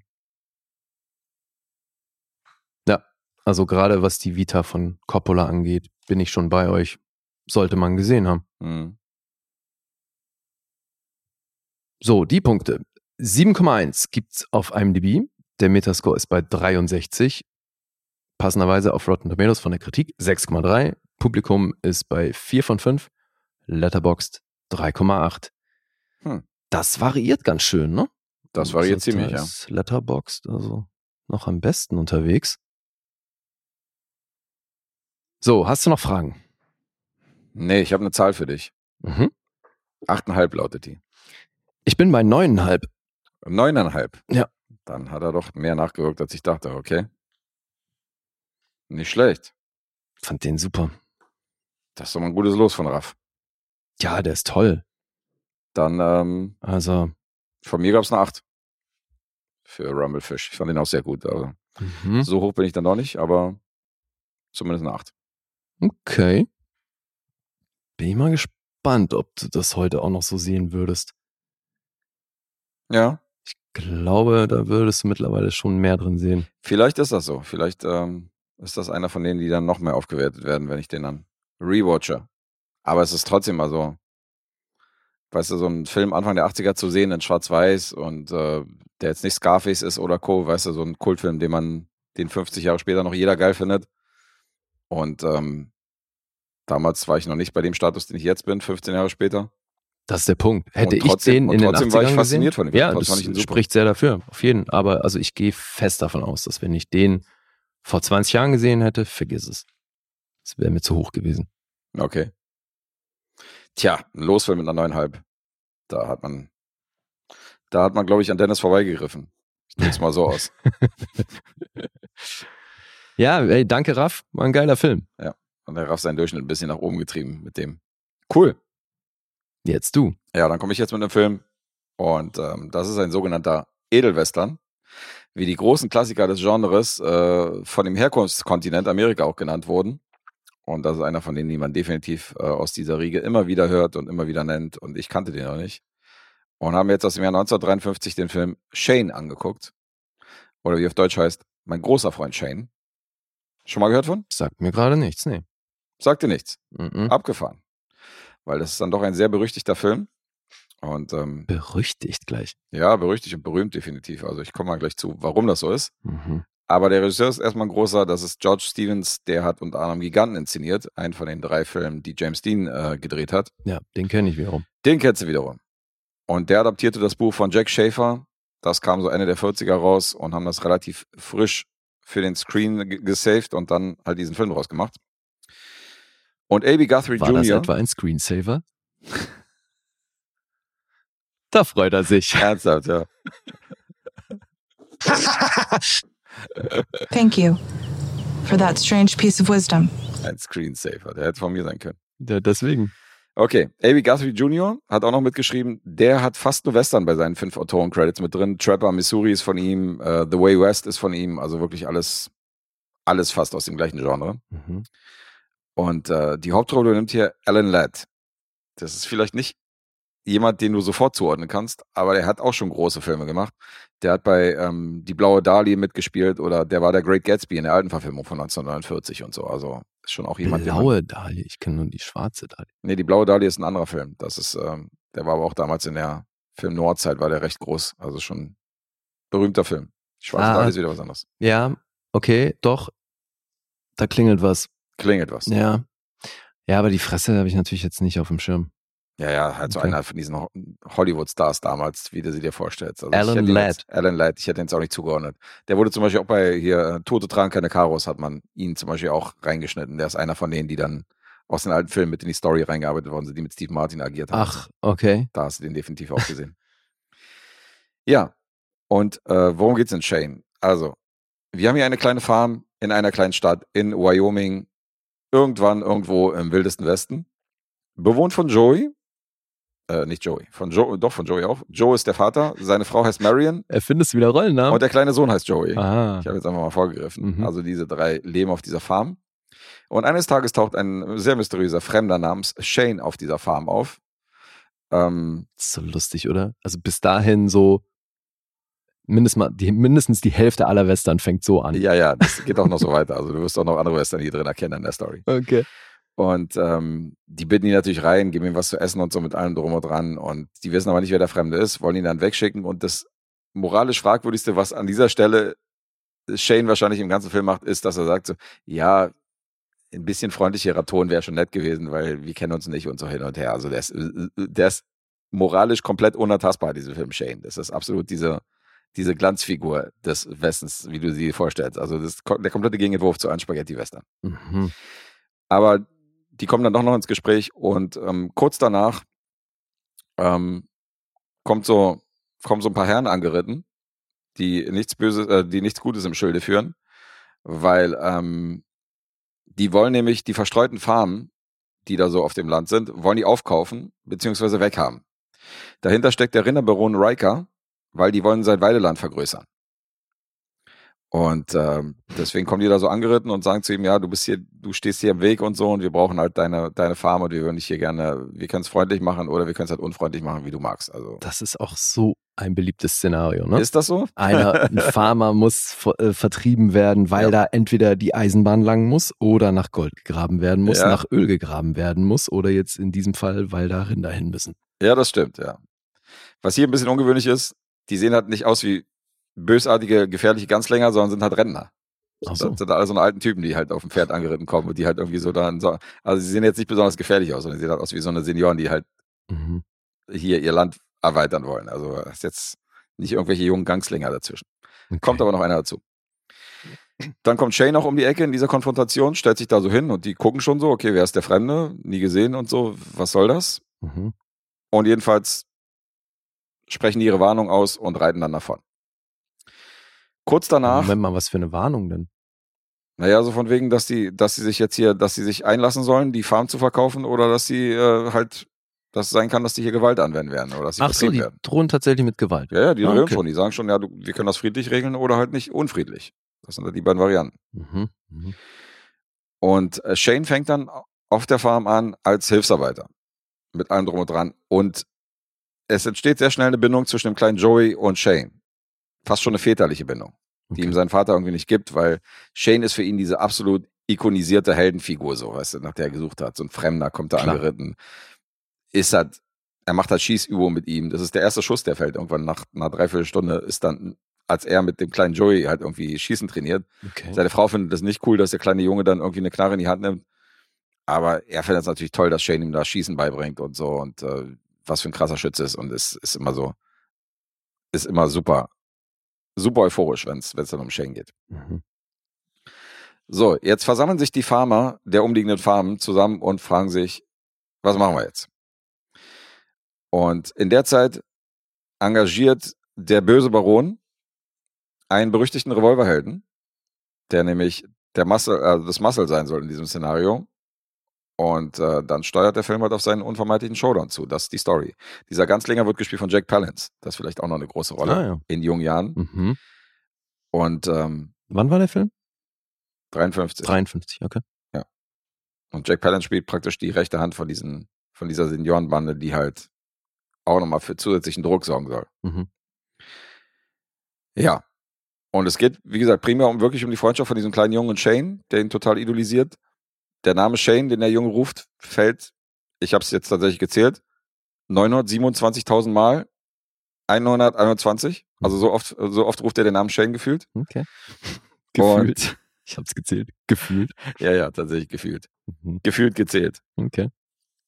Und das ist Shane. Und das ist halt nicht dieser dreckige, von allen Seiten halt äh, von mir sehr geliebte äh, Abgesang des Westerns, sondern das ist halt wirklich noch einer der ganz großen Helden, wie ich schon meinte, moralisch unantastbar, will halt jedem Stress aus dem Weg gehen und ähm, das ist so dieses, diese strahlende, dieser strahlende Cowboy, der da so angeritten kommt, das ist halt so, das ist halt Adam Ladd, wie er den, wie er den spielt in Shane.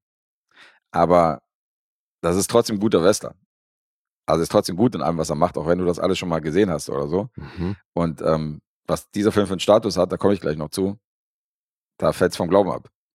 Das kannst du aber nicht nachvollziehen, offenbar. Das kann ich nicht ganz nachvollziehen, aber irgendwie kann ich es auch nachvollziehen, weil ich recherchiert habe, aber ich komme gleich noch dazu. Aber was macht ihn denn für dich gut, wenn, wenn da jetzt diese Elemente, die du sonst so an Western magst, nicht mit drin sind? Nee, nee, die ich bei Western besonders mag und die in Western Ja. nochmal für mich hervorheben. Das heißt nicht, dass ich die jetzt weniger schlecht, äh, dass die weniger gut finde oder dass ich die nicht mag, Okay. sondern das heißt, ich hätte schon gerne Ecken und Kanten in dem Western. Das hat er hier nicht, ist aber trotzdem ein guter Vertreter, weil er natürlich nicht langweilig ist und weil der, weil der schon das, was er macht, ja, macht das, er weil das höre ich nicht so richtig raus, dass er nicht langweilig ist, weil das, was du erzählst, so, also gut, muss jetzt nicht viel geschossen nicht werden, aber es, also im Fokus steht wirklich das Verhältnis zwischen ihm und dem Jungen. Ja, zwischendurch brodelt's natürlich auch. Wegen diesem Konflikt zwischen diesem ähm, Ja, ja, klar. Okay. Rinderbaron und zwischen der Familie. Mhm. Und es geht natürlich darum, dass eine Bindung entsteht zwischen der Familie und, äh, und der Vater fühlt sich natürlich auch irgendwie so in seiner Rolle als Familienpatriarch bedroht. Weißt du, weil er sieht, dass der Junge Ja, so klar. ihn halt idolisiert und so. Das sind natürlich auch so ein paar zwischenmenschliche Geschichten, die ganz interessant sind. Okay. Wie lange ist der? Fast zwei Stunden geht er.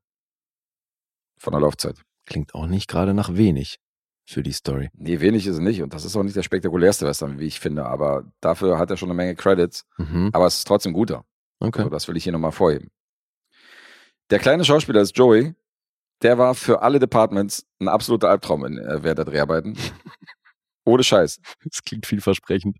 Der saute die anderen ein, also für die Kostümabteilung war ein Albtraum, weil er irgendwie ständig in irgendwelche Schlammpfützen gesprungen ist, wenn da Leute vorbeigerannt sind. Oh nein. Der haute ab, wenn irgendwie, wenn's, wenn das heißt so von wegen so, ja, wir drehen jetzt die Szene. Das ist einfach, hat er sich verpisst. Der war kompletter Albtraum. Und das Schlimmste ist, in so einer emotionalen Szene, wo halt Alan Ladd mit ihm halt irgendwie irgendeine emotionale Szene drehen sollte, gab es ja diesen Shot, Gegenshot und so.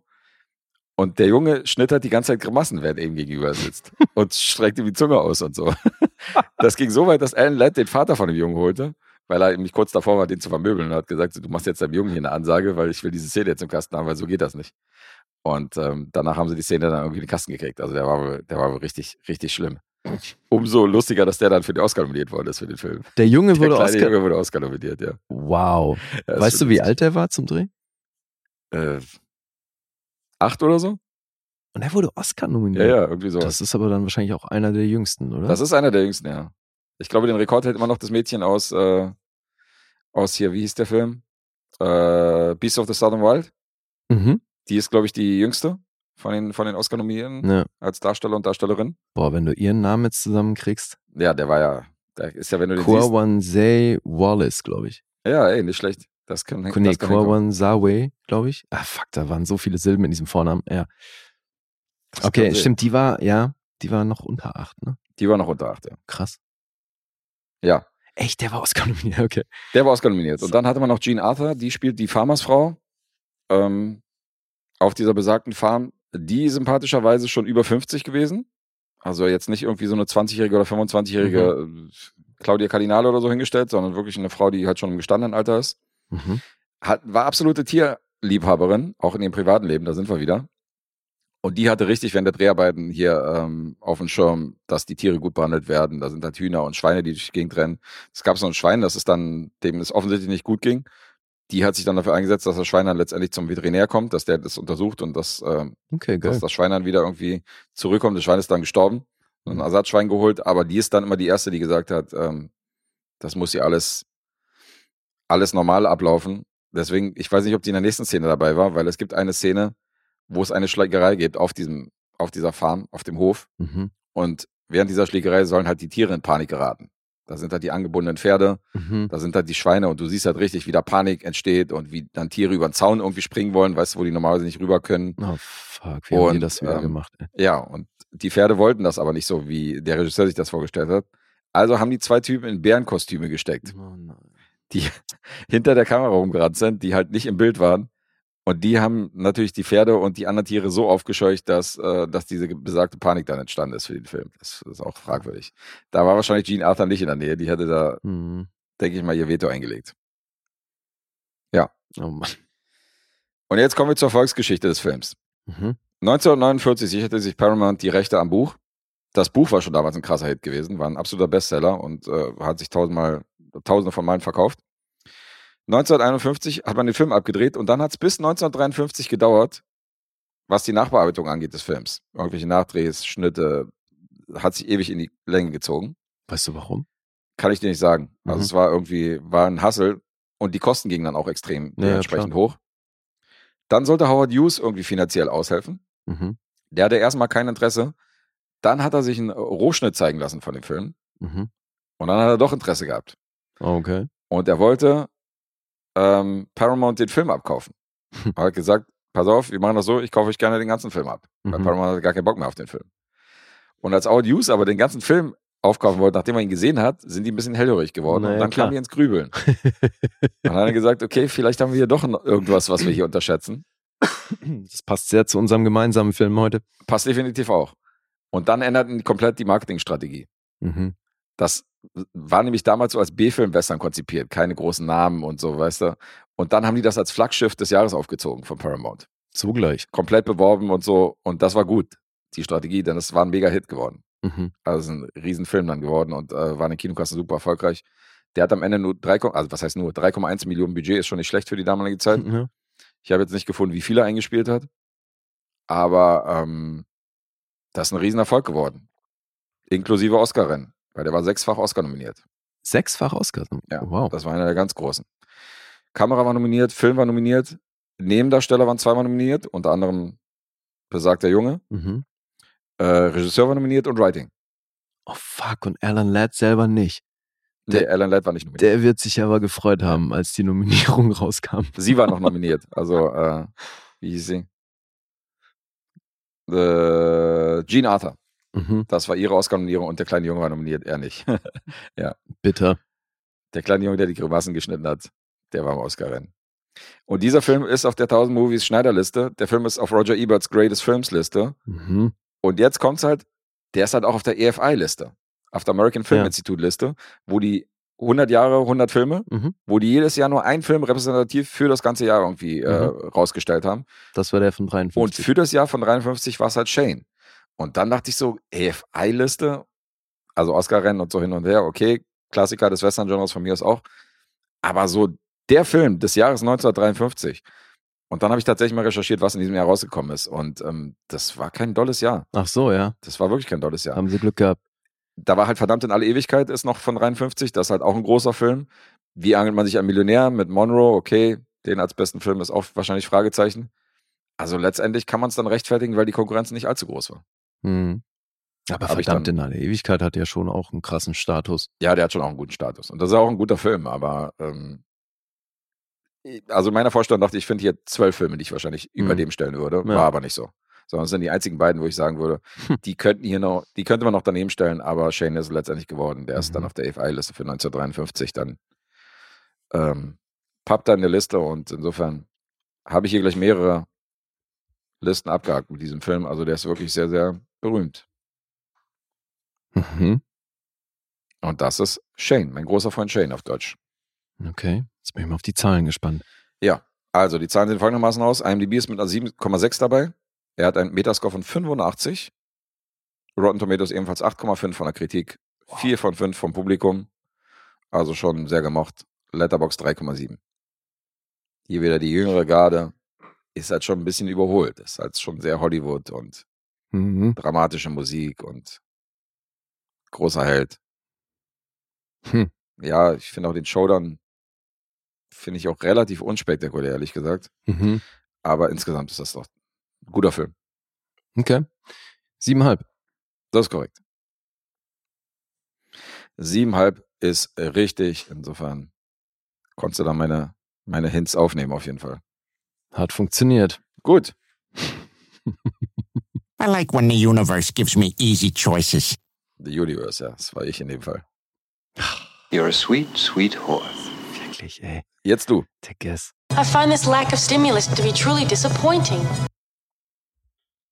Nix gut, nix gut. Ja, eben. Nix gut. Guess. Nichts gut. Immer am Dissen.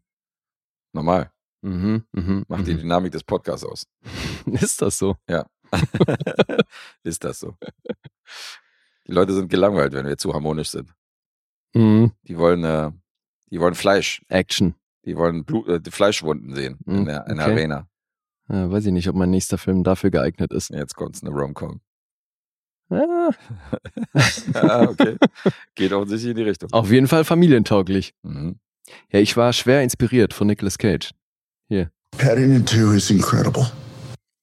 Und nachdem ich den ersten ja schon echt mochte, Ach, ist es, ist es jetzt auch derjenige, ja, okay. habe ich mir Paddington 2 angeguckt. Oh, laut vielen Leuten da draußen ein absolutes Meisterwerk der Filmgeschichte. Ja. Also die Zahlen gehen auf jeden Fall hart in die Richtung. Ist ja nicht Das auch ist schon krass. Top-Rated Movie und so? Ja, also wenn du damit gleich einsteigen möchtest, äh, das nicht. Der ist nicht in IMDb auf, Das der, auf der Top-Rated Movie-Liste. Aber der war eine ganze Weile auf Rotten Tomatoes der bestbewertetste Film aller Zeiten. Alter, okay. Der war besser als Citizen Kane Okay. in der Wertung, weil der halt keine negative, ne, der hat nur Fresh-Bewertungen bekommen, keine Rotten. Hm. Das hat sich jetzt äh, relativiert. So, jetzt mittlerweile gibt's, glaube ich, zwei negative Bewertungen, aber es sind halt Eines von dir. genau. Das hat sich jetzt Aus- geändert aus seit Prinzip. vier Tagen. Da kam irgendjemand aus Berlin und hat gesagt, nö, rotten. Ja. Ja. Nein, also der hatte halt über 250 Fresh-Bewertungen und irgendwie keine Krass. negative und war damit dann der bestbewerteste Film auf Rotten Tomatoes ever. So, das ähm, hat damit äh, Toy Story 2 über, überholt. Und ob das jetzt noch Bestand hat, weiß ich nicht. Aber eben in der Summe auf halt über 250 positive Bewertungen, halt zwei negative. Deswegen, das kann sich schon sehen lassen. Der ist auch tatsächlich in der Top 250 Narrative-Filme auf Letterboxd. Mhm. Der ist auf sämtlichen Listen. Aber nicht in der IMDb Top 250. Der Narrative List, Alter, aus der Liste soll man auch mal schlau werden. Ja, oder? Okay. Ja, du, aber dreifach BAFTA nominiert, Mhm. Seltsamerweise dann nicht Oscar nominiert. Aber erstmal auf dem Papier sieht das alles halt sehr, sehr gut aus. Mhm. Regisseur wie beim ersten, Paul King. Von dem ist jetzt übrigens auch Wonka, Ah ja. von dem wir ja den Trailer schon ein paar Mal sehen durften. Chalamet. Chalamet. Chalamet spielt ihn. Ja, 17 Credits und damit halt schon echt verflucht viele erfolgreiche Filme gemacht, weil der erste Paddington, das war ja auch schon eine Independent-Produktion. Okay. Ja, weil Studio-Kanal die gemacht hat. Und damit ist das ein Independent-Film. Mhm. Und der war ja dann nur für den amerikanischen Raum, wurde der, ähm, ich glaube, von Warner, ja genau. Warner hat den im amerikanischen Raum vertrieben, aber in Europa und UK war das eben Studiokanal. Und die haben den auch produziert. Und damit ist das halt eine Independent-Produktion und war damit halt, ich glaube, in UK sowieso erfolgreichster Independent-Film ever. Mhm. Und hat auch da wieder Rekorde gebrochen. Also fürs Protokoll, der erste hat ein Budget von 55 Millionen und hat 282 und mehr eingespielt. Und äh, ja, Spoiler Alert, der zweite war auch erfolgreich. Kann man sich denken. Hat aber weniger gekostet. Der hat 40 Millionen Budget. Das ist ja auch ungewöhnlich, oder? Dass das Sequel weniger kostet. Da frage ich mich halt, ob das unter Umständen mit der CGI rund um den Bären zu tun hat. Weißt du, ob man da einfach auf vieles zurückgreifen kann, was man vom ersten an Modellen kreieren und so. Ich keine Ahnung, ob das so krass ins Budget geht, Wäre eine Theorie, ja. weil ansonsten, oder dass sie halt hier vielleicht weniger Sets haben, das weiß ich nicht. Aber ja, wie, wie steht's denn bei dir? Hast du den ersten überhaupt mal gesehen? Ja, habe ich. Den ersten habe ich mal gesehen. Und? Ja, ich fand ihn nett. Fandst Also nett? ich bin jetzt weit entfernt von diesen, von diesen Euphorie-Ausrufen, äh, teilweise da draußen, die schon beim ersten stattfanden, wo die Leute gesagt haben, Alter, das ist der beste Kinderfilm seit, der beste Familienfilm seit 400 Jahren. Da war ich noch nie, sondern ich fand ihn, ich fand ihn cool, aber Und wie stehst du zu Paddington insgesamt? Also hast Oh, ich hatte- das hat in deiner Kindheit wahrscheinlich auch eine Rolle gespielt. ja, oder? ich hatte ein Paddington-Buch auf jeden Fall, wo, äh, Okay, wo der kleine auch. Bär eine Hauptrolle gespielt hat und dieser Ja. Bahnhof natürlich, äh, wo ja auch ein Teil des Films eine Rolle spielt. Das, äh, das hatte ich in meinem Repertoire. in Ich Literatur. glaube, ich hatte sogar eine zum Paddington als Plüschtier. Ah, okay. Nee, so weit ging's dann. Und hast du, kannst du dich so nerd war ich dann doch nicht, dass ich Plüschtiere hatte. Paddington-Nerd. kannst du dich an die Serie erinnern? Nee. Das gab so eine Stop-Motion-Serie, wo er als Plüschtier durch so, aber dann so Papieraufsteller, also du hattest dann die restlichen Figuren waren so einfach ausgeschnittene Papierfiguren, die dann so aufgestellt waren und da ist der so durchgesteppt. Da fällt mir ein, das Buch war nämlich auch so ein Buch, wo du so, wo du so Sachen ziehen Genau, konntest und so und diese die so Aufklappbücher aufgela- und so. Ja. aufgeklappt Und haben. das finde ich halt so geil, dass sie damit so krass spielen, weil das spielt hier ein zentrales Thema, Mhm. äh, spielt eine zentrale Rolle. Also mega geflasht war ich nicht, weil ich habe ihn hier mit drei Sternen gelockt. Okay. Ah, ich fand, der hatte sehr viel Herz. Ja, der war schon nett, aber irgendwie war ich ein bisschen underwhelmed, nachdem ich da die ganzen Vorschusslorbeeren gehört hat. Hat Mhm. wahrscheinlich nicht geholfen. Na gut. Aber schön, dass du zumindest auch weißt, was im ersten stattgefunden hat, weil da Ja. wird schon ein bisschen was vorausgesetzt. Mhm. Also allen voran eigentlich nur die Prämisse, dass Paddington halt bei den Browns lebt und damit happy ist. Das wurde ja, das, da geht's ja im ersten Film drum, dass er da überhaupt sich halt in London irgendwie so niederlässt, dass dann auch sein ganzes Umfeld damit einverstanden ist. Ja. Und das ist also logischerweise als Fortsetzung, das ist jetzt gesetzt. Ganz zu Beginn sehen wir aber als Einstieg eine kurze Sequenz, wie Paddington überhaupt zu Aunt Lucy und Uncle Pastuso gekommen ist. Der wird gerettet, weil ich glaube, in der Story ist es so, dass Paddington ursprünglich aus Peru kommt, Mhm. meine ich. Und da sitzen dann eben, so sitzt so ein Bärenpaar auf so einer Brücke und isst natürlich Marmeladensandwiches. Und Logisch. unten unter ihnen ist so ein reißender Fluss und plötzlich sehen die von weitem so, so einen kleinen Bären äh, im Fluss, wie er halt struggelt und fast untergeht und von diesem Fluss mitgerissen wird. Und dann lässt sich da die Tante runter und rettet den. Und da die aber gerade im Urlaub waren und dann zurück nach London gehen, so kommt Paddington dann zu, überhaupt nach London. Und ja, jetzt wird aber eben diese Tante, die spielt dann halt im weiteren Verlauf noch eine Rolle, weil dann gibt's eben den Zeitsprung und wir sind im, im Jetzt, heißt nach dem ersten Teil. Paddington lebt also bei den Browns in London und in, in Windsor Gardens und ist alles fein. Mhm. Der ist da bei seinen Nachbarn total beliebt. Da wird auch so ein, so ein Tagesablauf mal dargestellt. Das ist alles ziemlich routiniert. Paddington verlässt so das Haus. Dann kommt so eine Lady auf dem Fahrrad angefahren. Mit der fährt er kurz mit. Und dann sagt er dem Typ, der, der gerade das Haus verlässt, vergiss deinen Schlüssel nicht. Der schafft es gerade noch rechtzeitig und so. Also die ganze Nachbarschaft ist auch so ein bisschen nicht nur an Paddington gewöhnt, sondern auch fast schon brauchen den so ein bisschen. Ne, weil der die so zusammenhält und die Stimmung im, im Viertel halt irgendwie hochhält. Natürlich gibt's dann auch einen so einen Hater, den gab's im ersten Teil, meine ich, auch schon. Der ist so ein bisschen Blockwart da in dieser Gemeinde in Windsor mhm. Gardens und der mag den nicht so, aber ansonsten wird Paddington natürlich von allen geliebt. Jetzt steht der hundertste Geburtstag von Aunt Lucy an. Das ist eben die Bärendame, die ihn am Anfang gerettet hat. Okay. Weil zu der hat er natürlich noch Kontakt, so findet es aber auch schade, dass sie es halt noch nie nach London geschafft hat, ne, weil die eben da leben, irgendwo in Peru. Und dieser Trip nach London dann halt für Paddington war, aber ansonsten sehen die sich jetzt halt nie. Und weil jetzt ihr 100. Geburtstag ansteht, möchte Paddington ihr natürlich was schenken. Jetzt hat er da so einen alten Typen, der so einen, so einen alten Laden hat, wo er irgendwelche Antiquitäten verkauft und halt alte Raritäten und sowas. Und mit dem hat er ein recht freundschaftliches Verhältnis. Das ist Mr. Giuseppe, gespielt von Jim Broadband. Hm. Maggie Thatchers Ehemann. Ja, der aber irgendwie seltsamerweise, er heißt Mr. Giuseppe, spricht aber irgendwie mit so einem deutschen Akzent Englisch. Es ist in der Kombi irgendwie alles ein bisschen weird. Aber ist auch egal, weil die sind halt einfach gut befreundet. Mhm. Und der sagt jetzt, pass auf, ich habe da gerade so eine Lieferung bekommen von altem Stuff, da wurde was ausgemistet und so. Guck mal in dieser Truhe, ob du da Sachen siehst, die dir gefallen, die du als Geschenk haben könntest, so für deine Tante. Und dann bietet er ihm erst auch so ein bisschen Kladderadatsch an, den findet Paddington aber alles irgendwie, findet er nicht gut. Und dann ist da so ein verstaubtes Buch in mhm. dieser Truhe.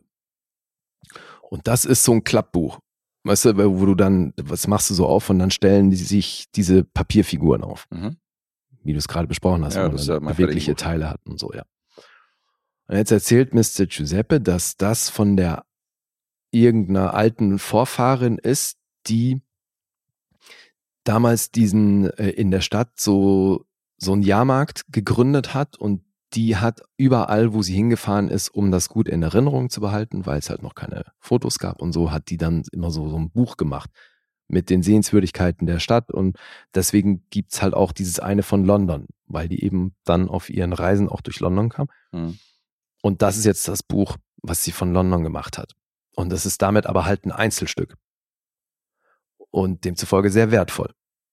Und Paddington fischt irgendwie so eine Münze aus seinem Ohr und sagt, er würde es gerne kaufen. Und dann sagt der andere, ja, du brauchst aber halt irgendwie tausend von diesen Münzen, um dieses Buch zu kaufen, mhm. weil das halt super selten ist und das ist so viel wert, deswegen kostet das so viel. Und dann sagt aber Paddington will halt unbedingt dieses Buch für seine Tante haben, weil er halt sagt, wenn die schon nicht persönlich nach London kommen kann, dann hat sie halt so eine London Experience in Form von diesem Buch. Und dann stellt er sich halt vor, wie es für, für seine Tante ist, wenn er, wenn sie dieses Buch aufklappt und darüber London erlebt. Und das ist echt eine krass schöne Sequenz, wie das gemacht ist. Okay. Weil dann ist es nämlich genau so wie das, was ich eben beschrieben habe in der Serie. Du hast dann dieses Buch aufgeklappt und die Kamera fährt da rein in dieses Szenario. Paddington ist mit drin, läuft da durch, die Kamera hinter ihm her, um ihn rum und so und überall dann diese Pappaufsteller. Mhm. Und dann geht das so fließend über in, in die nächste Seite, wo du dann die nächste Sehenswürdigkeit hast, wo dann Paddington mit seiner Tante in seiner Vorstellung halt da durchläuft. Mhm. Das ist wahnsinnig schön animiert, Alter. Das ist wirklich stilistisch sehr geil. Okay. Wie die das gemacht haben. Ja, und deswegen ist für Paddington klar, also es muss, als Geschenk muss es dieses Buch sein und nichts anderes. Ja, und jetzt wird da eben dieser Jahrmarkt eröffnet in, in ihrem Viertel und einer der Nachbarn von den Browns und den anderen Leuten, die da in dieser Straße leben, ist ein sehr prominenter Herr. Das ist ein Schauspieler namens Phoenix Buchanan, gespielt von Hugh Grant. Mhm. Und der ist gut präsent in den letzten Jahren wieder. Ja, war. Ja. Und der ist aber schon so ein bisschen auf dem absteigenden Ast. So seine Glanzzeit hat er hinter sich. Er macht jetzt primär Werbung für Hundefutter und blamiert sich da eher, macht sich ein bisschen zum Lachs und hat dann äh, jetzt zur Eröffnung von diesem Jahrmarkt natürlich den ganz ehrenvollen Posten bekommen, dieses Ding zu eröffnen und da so eine kleine Rede zu halten und halt da feierlich irgend so ein Band zu, äh, so einen Knopf zu drücken.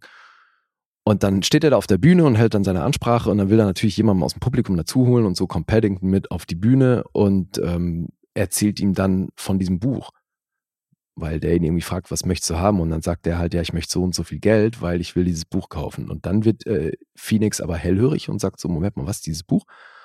Und dann sehen wir an seinem Blick schon so, okay, der kennt dieses Buch und irgendwas scheint damit zu sein.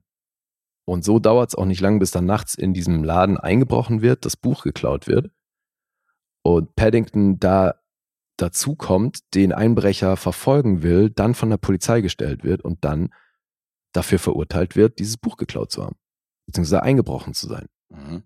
Obwohl das natürlich nicht war. Und so kommt Paddington in den Knast. Und dann spielt wirklich ein großer Teil des Films im Knast.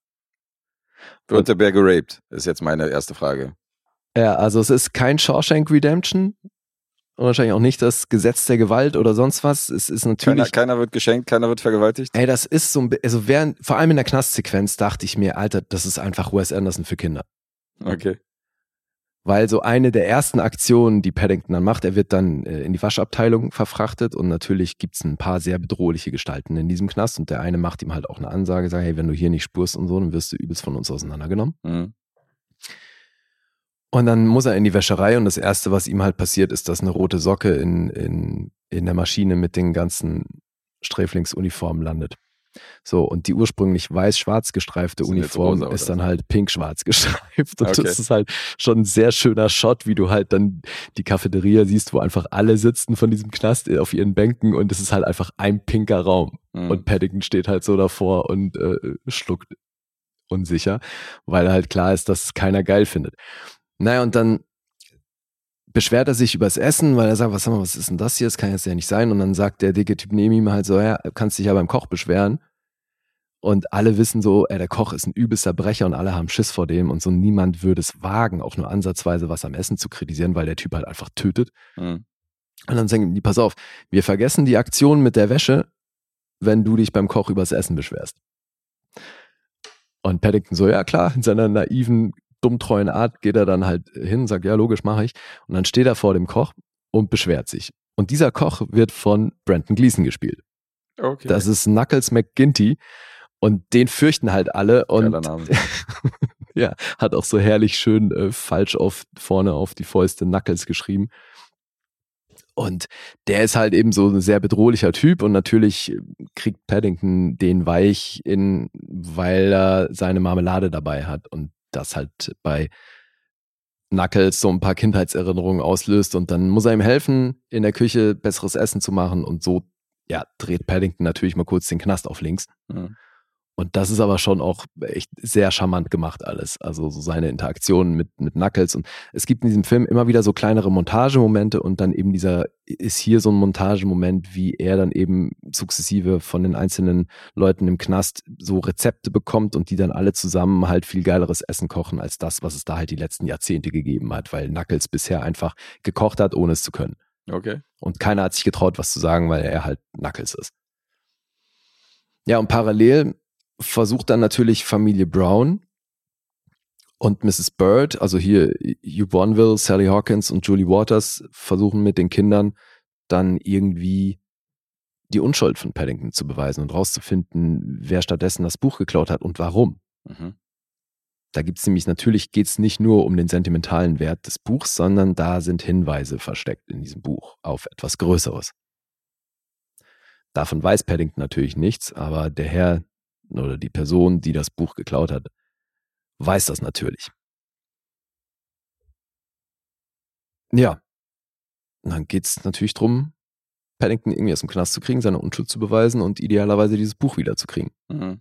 Das sehen wir hier in PG über eine Stunde 43 und ist auf jeden Fall, was so Familienfilme angeht, macht der wahrscheinlich sehr vieles, was du erwarten würdest. Also da ist der natürlich in vielerlei Hinsicht generisch, mhm. aber Alter ist es geil gemacht.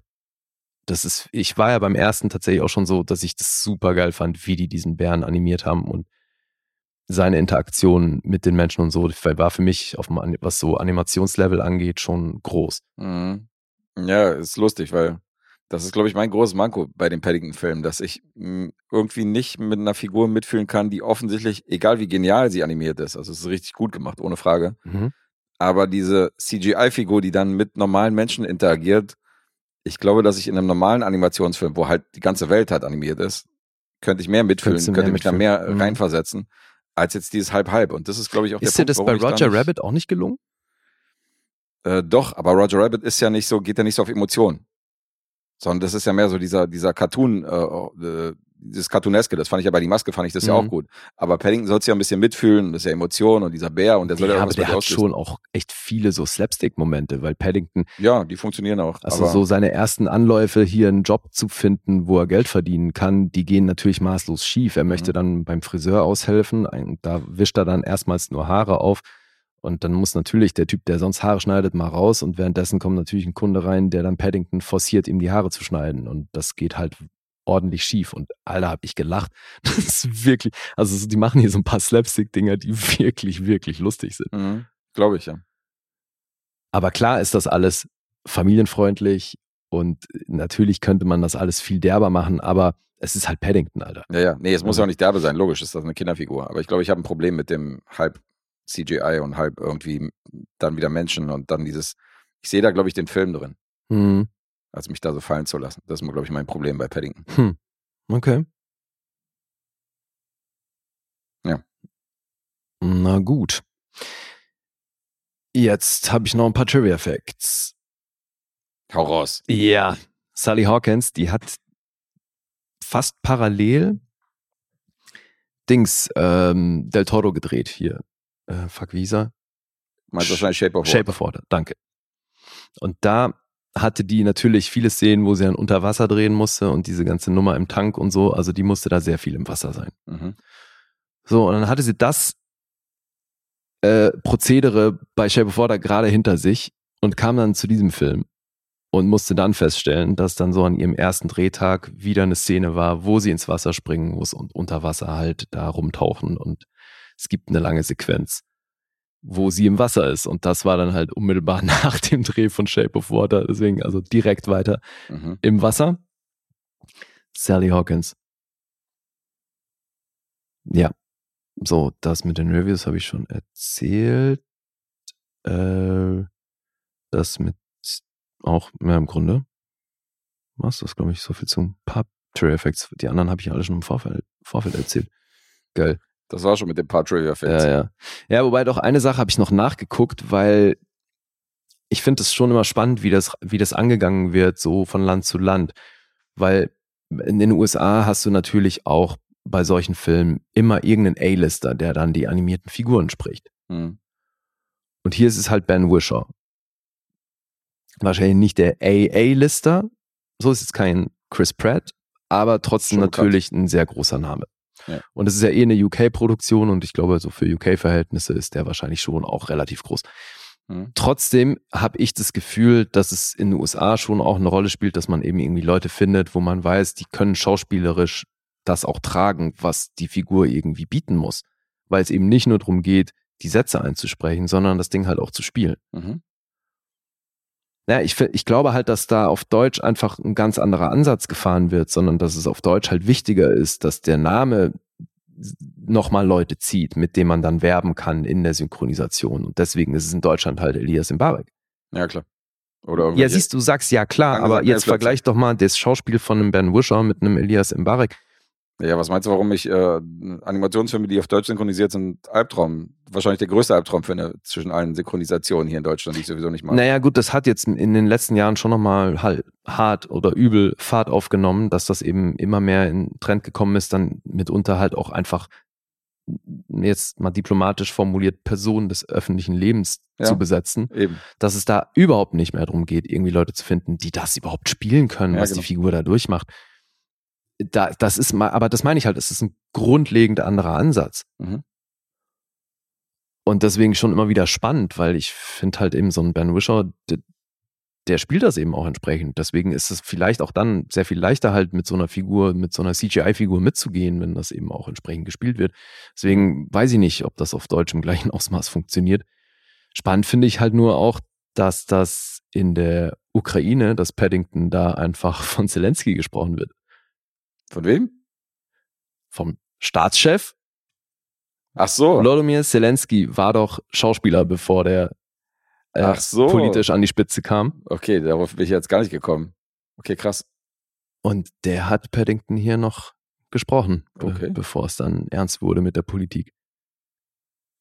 Auch nicht schlecht. Ja, ne? Ganz geil. Habe ich gelesen. So. Äh, Dass er erfolgreich war, habe ich schon erwähnt. In Zahlen sieht das so aus. Aus den 40 Millionen wurden fast 228 Millionen. Also auch das wieder ordentlicher Erfolg. Und ich habe noch gar nicht gesagt, wer das äh, geschrieben hat. Das ist nämlich schon auch interessant. Weil, also zum einen hat Paul King natürlich mitgeschrieben und der zweite Autor, der hier gelistet ist, ist Simon Farnaby. Der hat als Autor nicht wirklich viele Credits, das sind neun. Ich kenne den auch primär als Schauspieler, weil der spielt hier auch eine kleine Rolle. Und ich kenne den aber, ich glaube, ich habe das auch mal hier besprochen. Es gibt so eine britische Serie nam namens Ghosts. Ja, ja, das ist hier. Genau. Mhm. Und gibt es auch ein amerikanisches, ähm, eine amerikanische Adaption mittlerweile. Und er hat bei Ghosts nicht nur mitgespielt, sondern eben auch mitgeschrieben. Und der ist hier zusammen Autor mit Paul King und schreibt wohl dann auch die nächsten Sachen mit Paul King zusammen. Also voll gut. Okay. Und ich kenne den halt eben echt primär aus so Comedy-Serien und so, aber der scheint auch ein talentierter Autor zu sein. Und dann ist als dritte Person natürlich Michael Bond gelistet. Das ist aber halt der Creator von Paddington, der übrigens äh, die Dreharbeiten noch mitbekommen hat, den Release nicht mehr, der ist 2017 gestorben. Oh. hm. Direkt dazwischen. Und das ist Paddington 2. Und Alter, also Nicolas Cage halt. Paddington 2 is incredible. Jetzt Wenn die Zahlen. Wenn er das sagt. Jetzt die Zahlen. 7,8 auf IMDb. Metascore, Alter, 88. Hm. auf Rotten Tomatoes, es sind jetzt 99% Empfehlung, aber halt im Schnitt eine 8,7. Das ist immer noch sehr gut. Publikum ist bei 4,3. Letterboxd 4,2. Das ist so krass, Alter. Der Film kommt echt mit derben Zahlen daher. Und das ist halt sehe- schon lustig. Ne? Das ist das sehe- Sequel von Paddington, Alter. Ich sehe das in unserer Bubble halt, dass, dass die ganzen Hater, die normalerweise mal bei familienfreundlichen Filmen eher unten sind. Hoffi vier Sterne. Vier Sterne von Hoffi. Tino vier Sterne. Okay. Da geht's ab. Krass. Den straft keiner ab. Also die vier und fünf Sterne Bewertungen haben sich hier äh, angehäuft. Ah, ist richtig abgefahren. Ja, also abstrafen tue ich ihn auch nicht. Das hast du wahrscheinlich rausgehört. Nee, nee, im Gegenteil, du mochtest den sehr offensichtlich. Ja. Also, ich tippe auf eine 9. Ich bin auch hier bei neuneinhalb. Auch hier wieder 9,5. Ja. Okay. Das ist wirklich ein geiler Film, Alter. Da kommt er hier mit zwei 9,5ern um die, um die Ecke heute. Tja, Die Euphorie-Episode. war nicht geplant. Schau mal. Vielleicht sollte ich, vielleicht sollte ich meine Bloodsport-Rezension nochmal überdenken, wie viele Punkte du da kriegst. Ach so, ja? Äh, Glaubst du, das ist jetzt heute einfach der Rundumschlag dahingehend? Vollständigkeitslied, einfach so, ja. Ach ich so, ja, genau, ich muss ich Platzbord muss jetzt auch 3,5 neuneinhalb geben. Ja. So war das gedacht. Ja, genau, egal. Egal wie gut er war, er Egal, braucht, er braucht neuneinhalb Punkte, Sieht einfach schön aus, wenn die alle drei gekriegt haben. ja. Mhm. Ja, Okay. Nee, nee, Alter. It's a boring cinema. It's typical of French cinema, you know? Ja, ja, das Bloodsport in a nutshell. Ja, aber du musst, also zieh dir den zweiten Paddington trotzdem mal rein. Also auch wenn du beim Ja. ersten offenbar underwhelmed warst. War ich jetzt nicht so, äh, auch wenn ich die Freudenschreie gehört habe von allen Seiten, äh, war jetzt, muss ich zugeben, war jetzt nicht drauf und dran, den zu gucken oder hab's jetzt nicht vorgehabt, aber klar, sollte ich vielleicht mal machen. Nee, also vor allem, weil der ja auch wirklich einige echt lustige Momente hat. Okay. Ja, hatte der erste aber auch. Der hat ja schon ein paar witzige Stimmt, Momente. ja. So ist nicht. Noah Taylor sehe ich hier noch im, im Cast. Ja, der ist gehört zu dieser Knasttruppe. Ah ja, okay. Der Hitler Mhm. aus The Preacher. Ja, Oder du hast dann auch Preacher. einen Joel Fry spielt in einer Szene dann kurz einen Paketboten oder in einer Szene hast du Richard Iowa Day, den ich ja auch schon ein paar Mal hatte, der dann Mhm. im Gericht irgendwie ähm, dafür aussagen muss, ob die Marmelade, die am Tatort gefunden wurde, die gleiche ist, wie die, die Paddington macht und so. Okay. Ja, so einen Auftritt habe ich auch in der Support-Episode bei einem Film. Ja, also ich glaube, gerade für Engländer siehst du hier wahrscheinlich in jeder Szene irgendeinen, den du aus irgendeiner Fernsehserie kennst oder so. Also, also aus britischer Sicht der Cast, so Jim Broadbent und Imelda Staunton und Brandon Gleason und Ben Whishaw, Sally Hawkins. Ja, Michael Gambon und Imelda Also, Stanton, die sprechen hier Aunt Lucy und Uncle Pistazo. Ah, okay. Michael Gambon ist doch der Alte aus Snatch, oder? Ja, genau. Den haben wir auch oft gesehen. Nee, warte mal. Das Der ist nicht Kingsman der. war auch dabei. War, ist das Michael Gambon? Der heißt doch, nee, der heißt anders. Du meinst den auch aus Filth und so, ne? Äh, nicht Filth. Ähm, Mann, wie ist denn der andere mit James McAvoy? Oh, warte, ich, ich gucke jetzt nach, Alter. Nicht, dass wir uns da vertun. Also ich glaube, dass Michael Gambon dieser knarzige Alte ist, der immer. Du meinst den, ja, den alten aus. Snatch halt, ne? Und ich bin mir gerade nicht sicher, ob Michael Gambon nicht immer der Typ ist, der mit der immer mit, ähm, mit wem wird der immer verwechselt? Äh, Mit Bitter Reynolds. Nein, Mann. Weiß ich nicht, mit wem er verwechselt wird. So, warte mal.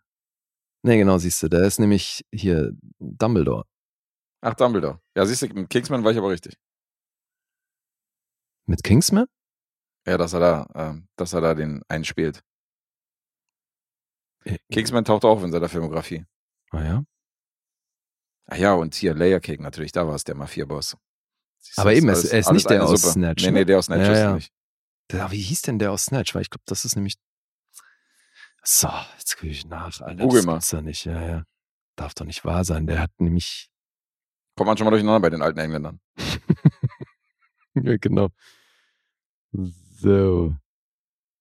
Ähm, Ian Bremner. What is wrong with you? It's like you've taken stupidity to a fucking art form. Es gibt's ja nicht, dass der nicht bei den ersten Leuten im Cast ist, oder? Bei Snatch. Schaltet die Bewegtbildbanausen ein und äh, Ja, hört uns beim hört Googlen uns beim zu. Googlen zu. Das ist total spannend. Alle so, Suck my dick ass, man. Hm. macht endlich weiter, denken die sich. Ja, Macht weiter Mach- mit dem nächsten, mach vielleicht auch Hurensöhnige mal. Müllfilme aus Scheiße. bringt den nächsten hurensöhnigen Müllfilm aus Scheiße. Das gibt's ja nicht, dass ich den nicht finde, Alter. Mach mal weiter, ich suche hier. Ich mach mal weiter so lange. Kannst du mir denn in der, äh, parallel zuhören? So, das kannst du auch nicht. Doch, doch. Ja? Ja. Schaffst du trotzdem. Du musst ja Mhm. Punkte raten dann. Mhm. Gut, nicht, dass du sagst, was? Diesmal glaube ich dir nicht, wenn du sagst, du klangst so oder du klangst so, weil du hörst mir gar nicht zu. Ich habe aus dem Jahr 2018 einen Film aus dem Dramagenre und der heißt auf Deutsch Der verlorene Sohn. Den habe ich mir angeguckt. Boy Raised. Auf Englisch. Boy Erased. Mhm. Aha. Und ähm, hier ist ein Tausendsasser für diesen Film verantwortlich, der in mehreren Departments hier auftaucht. Ein absolutes Talent seit 30 Jahren vor und hinter der Kamera. Als Regisseur, Autor, Produzent und Schauspieler. Uwe Boll. Nee, Joel Edgerton natürlich. Wer Mhm. könnte wer könnte sonst sein? Und der adaptierte die Autobiografie von ähm, Gary Conley und äh, verfilmte so ein bisschen seine Lebensgeschichte und seine, Müsste ich wissen, wer das ist? seine Story. Nee, du dürftest eigentlich nicht kennen, wer das ist, auch wenn das Buch sehr erfolgreich war, aber ähm, das ist der Herr, um den es sich hier dreht und um den sich die Handlung dreht. Also du dürftest auch von dem Film schon mal gehört haben, den kannst du jetzt wahrscheinlich nicht zuordnen, weil das machen einige Leute mit, die du definitiv äh, auf dem Schirm hast und die du magst.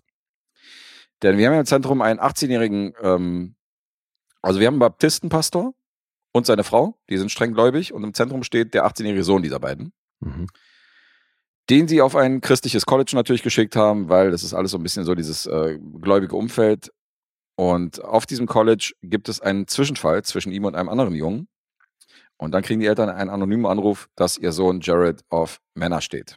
Und das ist für einen Baptistenpastor natürlich eine ziemliche Schocknachricht. Und dann trommelt er so ein paar ältere Herren zu einem Rat zusammen. Und dann wird ein Entschluss gefasst. Die Eltern übrigens gespielt von Russell Crowe und Nicole Kidman. Okay. Und der Sohn wird gespielt von Lucas Hedges. Hm. Jemand, den wir mögen und Ja. den wir als sehr talentiert ansehen. Und der zeigt hier wieder, was er kann. Mhm. Und ähm, sein Sohn schreit natürlich alles ab und sagt so, da hat sich irgendjemand eine Story ausgedacht und ähm, ich weiß nicht, warum er das für bare Münze nimmt und so, aber es hilft alles nichts. Und ähm, er versucht sein Geheimnis zu wahren, indem man das abstreitet, weil er steht tatsächlich auf Männer und ist schwul. Aber sein Vater reagiert drauf. Er wird zu einer Art Kirche gebracht, in ähm, der der Hauptverantwortliche, der wird wie gespielt von Joel Edgerton, wie erwähnt. Oh Gott, so ein Camp oder was? Ja, genau, mit den Jugendlichen so eine Konversionstherapie durchzieht. Oh nein. Und ähm, die Telefone werden konfisziert am Anfang, die privaten Sachen werden erstmal eingezogen. Ähm, die Rolle von Lucas Hedges hat halt so ein, hat halt so ein Heft dabei, wo er halt so irgendwelche Geschichten reinschreibt und so, irgendwelche Stories. Mhm. Das wird auch alles konfisziert. Und äh, es wird halt so, während dieser Kurse und so tagsüber wird halt der Kontakt nach außen komplett unterboten. Mhm. Und die sollen da bekehrt werden. Da heißt es nämlich, Homosexualität ist eine Wahl. Man wird nicht von Geburt an Footballspieler oder Maler, sondern man entscheidet sich irgendwann äh, dafür, Football zu spielen oder, Mhm. oder zu malen. Und so ist es auch mit der Homosexualität. Das ist nichts, was euch angeboren ist, so wird's denn eingebläut, sondern das ist eine Entscheidung und äh, wir können euch helfen, diese Entscheidung auch wieder abzulegen. So wie man auch aufhören könnte, Football zu spielen oder aufhören kann zu rauchen, wenn, wenn irgendwie mal ein Kind da ist oder so. Da funktioniert's ja auch. Und das wird den Mhm. Jugendlichen eingebläut. Weißt du, in welcher Region das spielt? Äh, ja. Hatte ich mir irgendwo notiert? Ah, nee, habe ich mir nicht notiert. Mal, Wo war denn das? Mhm. Aber ist wahrscheinlich nicht irgendwo an den Küsten, sondern das Nee, nee. ist irgendwo Midwest oder halt Hinterland. Das ist irgendwo Midwest, weil das Ding ist, ich komme auch noch zu den realen Fakten, die sind schon ziemlich erschreckend. Äh, dazu muss man sagen, Jared übernachtet nicht in diesem, in diesem Etablissement, weil das ist jetzt wirklich nur tagsüber, sondern Ah, okay. Die Mutter hat ihn begleitet, gespielt von Nicole Kidman, und die schlafen zusammen in so einem Hotel in der Nähe. Mhm. Das heißt, die Mutter holt ihn dann immer abends ab und die schlafen in so einem Hotel in der Gegend. Und jetzt geht es um die Story dieser Konversionstherapie und dieser Gehirnwäsche letztendlich von diesen, äh, die da durchgezogen wird. Und das ist schon unfassbar, weil 700.000 Amerikaner wurden bisher dieser Konversionstherapie unterzogen im, im wahren Leben. Mhm. Das ist schon eine krasse Zahl. Ja, das ist so absurd, ey. Und selbst heute noch, also das Ganze hat sich irgendwie 2008 ist er, glaube ich, ausgetreten. Also hier Garrett Conley ist 2008 aus dieser, äh, aus diesem, aus dieser Therapie ausgetreten, hat dann sein Buch geschrieben. Und heute noch bieten 36 Bundesstaaten diese fragwürdige Methode halt äh, legal an. Ne. An minderjährigen Menschen. Ja. Das Wie ist, lange war der in dem Camp? Ich glaube ein Jahr. Wow. Ich glaube, das hat sich ein Jahr oder so hingezogen. Ja, ja. Ja, das, das- Alter, da gibt's Slogans, ey, wie Pray the Gay Away und so ein Shit, Alter. Das ist halt wirklich übel. Ja, ja, ist wirklich hart. Und ähm, du siehst auch, wie die, wie die halt bearbeitet werden von allen Seiten. Er kriegt halt sein Heft zurück und da sind halt irgendwelche Seiten rausgerissen. Weißt du, und dann Hm. stellt er den halt zur Rede und sagt so, das war doch eine ganz normale Liebesgeschichte zwischen einem Mann und einer Frau und so weiter. Und dann sagt Joel Edgerton in der Rolle zu ihm, sagt zu ihm so, ja, aber hast du denn in diesem Moment, als du diese Liebesgeschichte geschrieben, hat, äh, geschrieben hast, hast du an einen Mann gedacht oder hast du an eine Frau gedacht? Mhm. Und er so, äh, kurze Pause und dann an eine Frau. Natürlich, also es spielt ja eine Frau auch eine Rolle in dieser Geschichte. Und dann guckt ihn ja Joel Edgerton an und sagt so, das ist eine Lüge. Mhm. Weißt du, und bläut ihm halt ein, so von wegen, dass er halt, dass das hier eben Gedanken sind, die hier nicht zu suchen haben. Und die werden halt erased, wie es hier so schön heißt im Titel. Okay. Und ist da äh, im Fokus jetzt sein Verhältnis zu Joel Edgerton oder zu Nicole Kidman? Oder läuft das nee, so eigentlich parallel? steht, eigentlich steht im Fokus wirklich die Beziehung zu ihm und den Eltern und dass die wieder gekittet wird. Also Nicole Kidman ist natürlich ein wichtiger Part hier in diesem Film, Mhm. weil ähm, die ja die Person ist, die ihn auch begleitet und die dann auch mitbekommt, dass dass da nicht im richtigen, also es tut ihr dann leid, dass er da diese Konversionstherapie durchziehen muss, weil sie dann auch sieht, was dann aus ihm wird und dass er total verzweifelt ist und dass er irgendwie anrufen wollte, aber nicht anrufen darf und so eine Sachen und so. Und das bekommt sie dann mit. Mhm. Und deswegen ändert sie diesbezüglich auch ihre Meinung. Und was decken die für eine Zeitspanne ab? Hm, Ich sag mal ein Dreivierteljahr, ja, irgendwie Mhm. sowas. Okay. Also die begleiten dann wirklich diesen, kurz äh, vor diesem Vorfall, steigen in den Film ein, halt an diesem College. Wie er da irgendwie einsteigt, wie er sich da so ein bisschen einlebt und dann äh, wird er schon in diese Konversi Konversionstherapie geschickt. Also seine ganze Zeit in diesem Ding. Genau. Mhm. Und er hat ein Buch darüber geschrieben und dieses Buch beinhaltet halt seine Erlebnisse dort und das wurde verfilmt. Also das ist jetzt praktisch äh, Okay. die Story von diesem Garrett Conley. Und ähm, ich habe ja die Besetzung erwähnt, also Russell Crowe und Kidman kennen sich natürlich seit Ewigkeiten. Die sollten 2005 schon in einem großen Filmprojekt mitspielen. Das wurde gecancelt. Und jetzt hat es endlich mal geklappt mit den beiden äh, Native Australians, dass die mal beide zusammen vor der Kamera standen. Das hat lange genug gedauert. Und ähm, bei dem Film hat das jetzt letztendlich geklappt im Jahre 2018. Wir haben noch im Nebenrollen haben wir äh, Flair von den, von den Red Hot Chili Peppers. Der spielt noch mit. Der spielt einen in dieser Konvers Konversionstherapie, der auch äh, äh, früher irgendwie an seiner Homosexualität gestruggelt hat, aber jetzt natürlich äh, super pro ist und sich da hinstellt und sagt so, ja, ihr müsst das durchziehen, so, ich war auch einer von euch und war verzweifeln. Mhm. Und äh, Troy Sivan spielt noch mit. Den haben wir bei The Idol gesehen. Mhm. Der ist hier auch einer der, Sehr junge, ne? ja genau, der Ja. Junge. Sander hieß er, glaube ich. Sander hieß er, glaube ich, ja. in, in The Idol. Okay. Genau der. Der spielt ja auch noch eine Rolle. Und das ist Boy Erased. Also das ist ein stilles, sehr unaufgeregtes Drama. Das ist ähm, nicht reißerisch aufgezogen, was ich ihm zugute halte. Mhm. Ähm, auch der Vater, der von Russell Crowe gespielt wird, man hätte ihn natürlich inszenieren können als super gewalttätigen, brutalen Typen, der dann, weißt du, der dann ausrastet, wenn er das hört. Aber er lebt sich, also er rastet mehr in seiner Religion aus, indem er dann Mhm. das in seine Predigt einbaut. Aber er selbst ist eher so ein stiller, ruhiger Charakter. Mhm. Also er ist besonnen. Er ist nicht, er ist nicht irgendwie äh, auf 180 oder so oder wird schnell wütend oder so. Du siehst ihn eigentlich kein einziges Mal irgendwie, dass er, Mhm. Mhm. dass er das, äh, also du siehst, dass er emotional wird, wenn er darüber nachdenkt oder als er diese Nachricht hört am Telefon. Aber du siehst keine Wut in ihm. Du siehst jetzt nicht, dass der impulsiv ist, wie man zum Beispiel andere Filme den wahrscheinlich inszeniert hätte. Mhm. Klar. Finde ich, finde ich gut. Also er ist ja eigentlich unterm Strich ist er liebevoll, aber kann das nicht nachvollziehen, weil das unnatürlich ist und weil das gegen Gott spricht. Mhm. Ah, gut, klingt so, als würde der Film ein bisschen auf die üblichen Klischees verzichten. Ja, das äh, halte ich ihm zugute. Aber es ist ähm, sehr guter Score. Den mochte ich auch. Kameraführung ist toll, also du kannst dem Film eigentlich technisch, technisch nichts vorwerfen.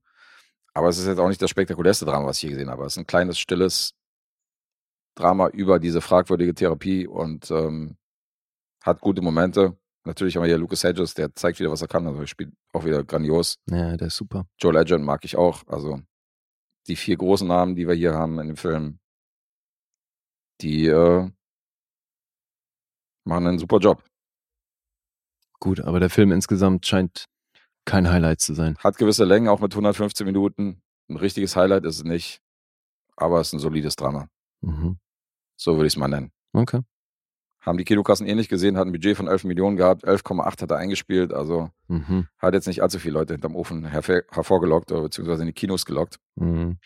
Also war jetzt nicht der große Hit, Boy Race, der verlorene Sohn, aber ich hatte ihn seit einer Weile auf meiner Watchliste und habe mir den jetzt mal angeguckt. Sicher kein gute Laune-Kino, aber für Freunde von Dramen oder die sich für die Thematik interessieren oder die eventuell das Buch gelesen haben von Herrn Conley, die können den machen. Mhm. Das war schon. Okay. Punkte. Ja. IMDb 6,9. Hat einen Metascore von 69. Oh, hier zieht sich durch. Rotten Tomatoes 6,9 Okay, krass. und äh, 3,7 vom Publikum. Letterboxd 3,3. Okay, krass. Wirklich fast alles gleiche Punktzahl. Ich sag sieben. Ich bilde mir ein, das war einfach. Ja. Also wenn es sieben sind, dann war's das. Ja, sind sie. Okay. Geht doch. Äh. So, jetzt Bloodspot. Jetzt 9,5. Bloodsport. Du sagst 9. Nein, nein, nein, sage ich nicht. Okay. Nein, nein, nein, nein, nein, nein, nein. Ja, Bloodsport. Äh, wir haben jetzt tatsächlich alle Auftragsfilme abgehakt für diesen Monat und schaffen es diesmal besonders schnell zu sein Mhm. bei den äh, Punkteratenpreisen, die wir hier ausgerufen haben. Finde ich super. Ja, und Lee ist ja gerne schuldenfrei, deswegen äh, haken wir das alles ab. Und Erik hat zweimal hintereinander gewonnen. Und das ist der Film, den er sich im äh, Juni verdient hat. Da hat er sich Bloodsport gewünscht. Mhm. Und den Film, den er sich im Juli verdient hat, den bringen wir in der Support-Episode. Also Erik gerade Hat einen Lauf. als, als äh, ja, wenn das ein Profisport wäre, das Punkteraten, dann ist er gerade in der Form seines Lebens. Also das ist gerade spitzenmäßig, was er hinlegt. Der ist jetzt auch wieder gerade auf dem zweiten Platz hinter Dennis Mensch. beim aktuellen Punkteraten. Das, ist, Der Champ. das läuft bei ihm, ja. Fragen wir ihn beim nächsten Mal mal nach seinem Geheimnis. Da ist Wahnsinn. Wahnsinn, was der hier abreißt beim Punkteraten. Wahnsinn. Schwer daran zu kommen. Ja, geil. Jetzt haben wir hier die nächste Biografie, die verfilmt wurde. Jetzt haben wir die nächste Biografie, ja. Also Wie der deutsche Titel schon verrät. Bloodsport, eine wahre Geschichte. Stimmt, ja. Geil, Alter. Basiert auf wahren Begebenheiten. Ja, ja. Ja, dann raten wir mal Punkte, oder? Ich will einmal kurz Alan Ford nachreichen. So heißt der ah, hier nämlich. stimmt. Alan Ford, das darf nicht kommen, man. So heißen noch die Comics, die ich in Serbien immer gelesen habe. Die hießen Alan Ja, Ford. ja, es gab Comics, die hießen Alan Ford, das, äh, die sich um so einen Geheimagenten drehen. Der heißt genauso wie er. Okay. Wie witzig. Deswegen hätte ich mir den Namen eigentlich merken müssen, weil da dachte ich schon so, okay, der Schauspieler heißt genauso. Mhm, mhm, mhm. Stimmt. Das ist der Snatch. Boah, und ich war hier so am Hadern, was deine Punkte angeht. Hast du wieder notiert? Ja, aber ach, es ist. Ich Für jeden Spagat hast du mir wie viele Punkte gegeben? Nee, es war wirklich schwierig. Aber jetzt, äh, vielleicht kannst du vorweg mal sagen, du kanntest den ja wahrscheinlich schon. Mhm. Also gehe ich mal fest von aus. War Okay. keine Erstsichtung. Aber wie oft hast du den schon gesehen? Das werde ich hier nicht preisgeben. Ach so. Okay, okay, okay. Wenn ich dir jetzt sage, ich habe den Film 900 Mal gesehen, Ja. dann ist das ja ein Hint, in welche Richtung meine Punkte gehen. Ja, ja, ja. Hm, hm. Na gut. Ah, ich sag achteinhalb. weil ich dann doch irgendwie glaube, dass das dein Ding ist. Also ich weiß leider nicht, wie speziell du jetzt zu Van Damme stehst, aber das ist ja irgendwie so ein bisschen die Blaupause von solchen Turnierfilmen und Mhm. der ist natürlich auch mörder cheesy in viele Richtungen und generisch und so weiter, aber ist halt wahnsinnig 80s. Deswegen, ich kann mir vorstellen, dass du das geil findest. Ausgezeichnet begründet. Okay, also ich notiere mal 8,5 für Notiere mal 8,5, ausgezeichnet äh, ausgeführt, kann man nicht anders sagen. Ja, wahrscheinlich trotzdem falsch. Soll ich das jetzt schon auflösen? Nee, brauchst du Nee, nicht. machen wir nicht, aber wirst du dann wahrscheinlich schon merken im Laufe der Rezension, ob du Mhm. da nah dran bist. Ja. Ähm, bei dir tippe ich auf eine siebenhalb. Blood. Blood. Siebenhalb? Ja, ich sag mal siebenhalb. Komm. Mhm. Ich glaube, hier sehe ich nicht mehr viel zu reißen. Deswegen, Ach so? ich glaube schon, aber gut, gucken wir mal. Na gut. Der Guess. Der Guess, ja. So, Bloodsport. Blood. Blood. Blood. Blood. Hast du noch ein Sportsample, was du hinterher hin kannst? ich habe drauf gewartet. nee, leider nicht. Hast du nicht. Also das ist, äh, muss man vorab damit einleiten, eins der ganz großen Würfe der Canon-Köpfe, dieser besagten Golem-Brüder, die ich hier schon hatte, die ja bei diesem Electric Boogaloo in dieser Doku da beleuchtet worden sind, Mhm. die ja mehr so am Fließband ständig irgendwelche Filme produziert haben. Und äh, unter anderem, also so eine Sachen wie Over the Top und Bloodsport waren schon so die Filme, die man dann immer wieder nennt, wo man sagt, so, die sind zum Beispiel auch unter der Ägide von den, von den beiden entstanden. Ja, haben, glaube ich, das Label schon auch nochmal anders bekannt gemacht, oder? Ja, ja, auf jeden Fall. Definitiv. Und ähm, Ja, ich muss erstmal Dave wieder mal danken, weil der hat ja 4K. hat den ja auf einer schönen 4K-Scheibe. Habe ich mir angeguckt. War Sehr geil. gut. Mit den ganzen Extras auch. Ja, ja, mir hat er die Blu-ray gegeben. Ich habe den auch noch auf DVD irgendwie noch zu Hause im Schrank. Mhm. Und äh, so konnte ich mir HD zumindest auf Blu-ray angucken. Ja. Äh, und diese beiden Golem-Brüder, die haben einen äh, hartnäckigen jungen Belgier eine Chance gegeben, nämlich Jean-Claude Van Damme. Der hat ja in dieser Vorgeschichte, du hast dir wahrscheinlich die Making-ofs angeguckt, als der dann irgendwie äh, einem der Golem-Brüder irgendwie vor so einem Restaurant begegnet ist, hat er natürlich, der hat das irgendwie ständig gemacht, hat dann irgendwie so einen Kick gemacht über seinen Mhm. Kopf, um zu zeigen, was ja, er ja, kann. nee, so kurz vorm Gesicht halt, ne? Mit so ein bisschen Abstand zum Gesicht mal so, ein- so ein Tritt, ja. Genau. Und äh, er dachte so, was, was will der Typ? Aber der hat dann schon gemerkt, dass die Typen links und rechts, mit denen er da essen waren, dass die schon recht beeindruckt waren, dass sie gesagt haben, okay, was geht hier ab so? Mhm. Und ähm, hat ihn dann ins Büro gebeten, hat gesagt, naja, komm mal vorbei, vielleicht haben wir was für dich. Dann haben sie ihn besetzt in diesem besagten Film Bloodsport. Und das gleich mit der Hauptrolle. Das gleich mit der Hauptrolle, ja, weil er hat gesagt, er will ein Star werden und er hat gesagt, gut, probieren wir es mal mit dir. Wollen wir mal gucken, ob du ein Star wirst. Ja. Wobei, wenn man dem Autor glaubt, der im Making-of ja auch eine Menge erzählt, also Ja. ich meine, da gibt's ja mitunter so ein paar widersprüchliche Angaben und ich find's schon auch lustig, wie die Leute so drüber sprechen, ne? Also mit gerade der Autor, Alter, ich meine, wie, für wie lustig und geil hält er sich? So ist schon irgendwie krass, finde ich, was so rüberkommt, wenn der das erzählt, verglichen zum Beispiel mit dem Kameramann, der einen wahnsinnig, äh, ne, DOP hier, Mhm. der einen wahnsinnig bescheidenen Eindruck macht und das irgendwie aus anderen Gründen feiert, das ist schon, finde ich, sehr lustig.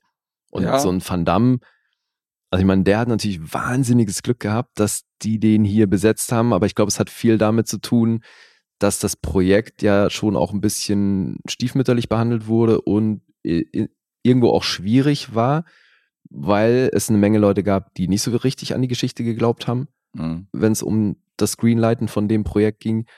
Und dann war eben auch ein Problem, dass die Handlung sich halt komplett aufs Turnier beschränkt und es deswegen wichtig war, irgendwie auch einen Schauspieler zu kriegen, der diese ganzen Sachen, die hier gefordert sind, auch selber machen kann. Ja. Und da waren nämlich die bisherigen Actionstars, die es halt zu der Zeit einfach gab. Dudikoff und Co. Ja, Tudikoff war groß im Rennen, aber die konnten das halt einfach nicht, was hier Martial Arts mäßig gefordert ist. Und Mhm. so war das die Chance für einen sehr jungen Jean-Claude Van Damme, der halt aus dem Martial Arts kam und aus dem Tanzen und deswegen einfach Sachen konnte, die die anderen halt nicht konnten.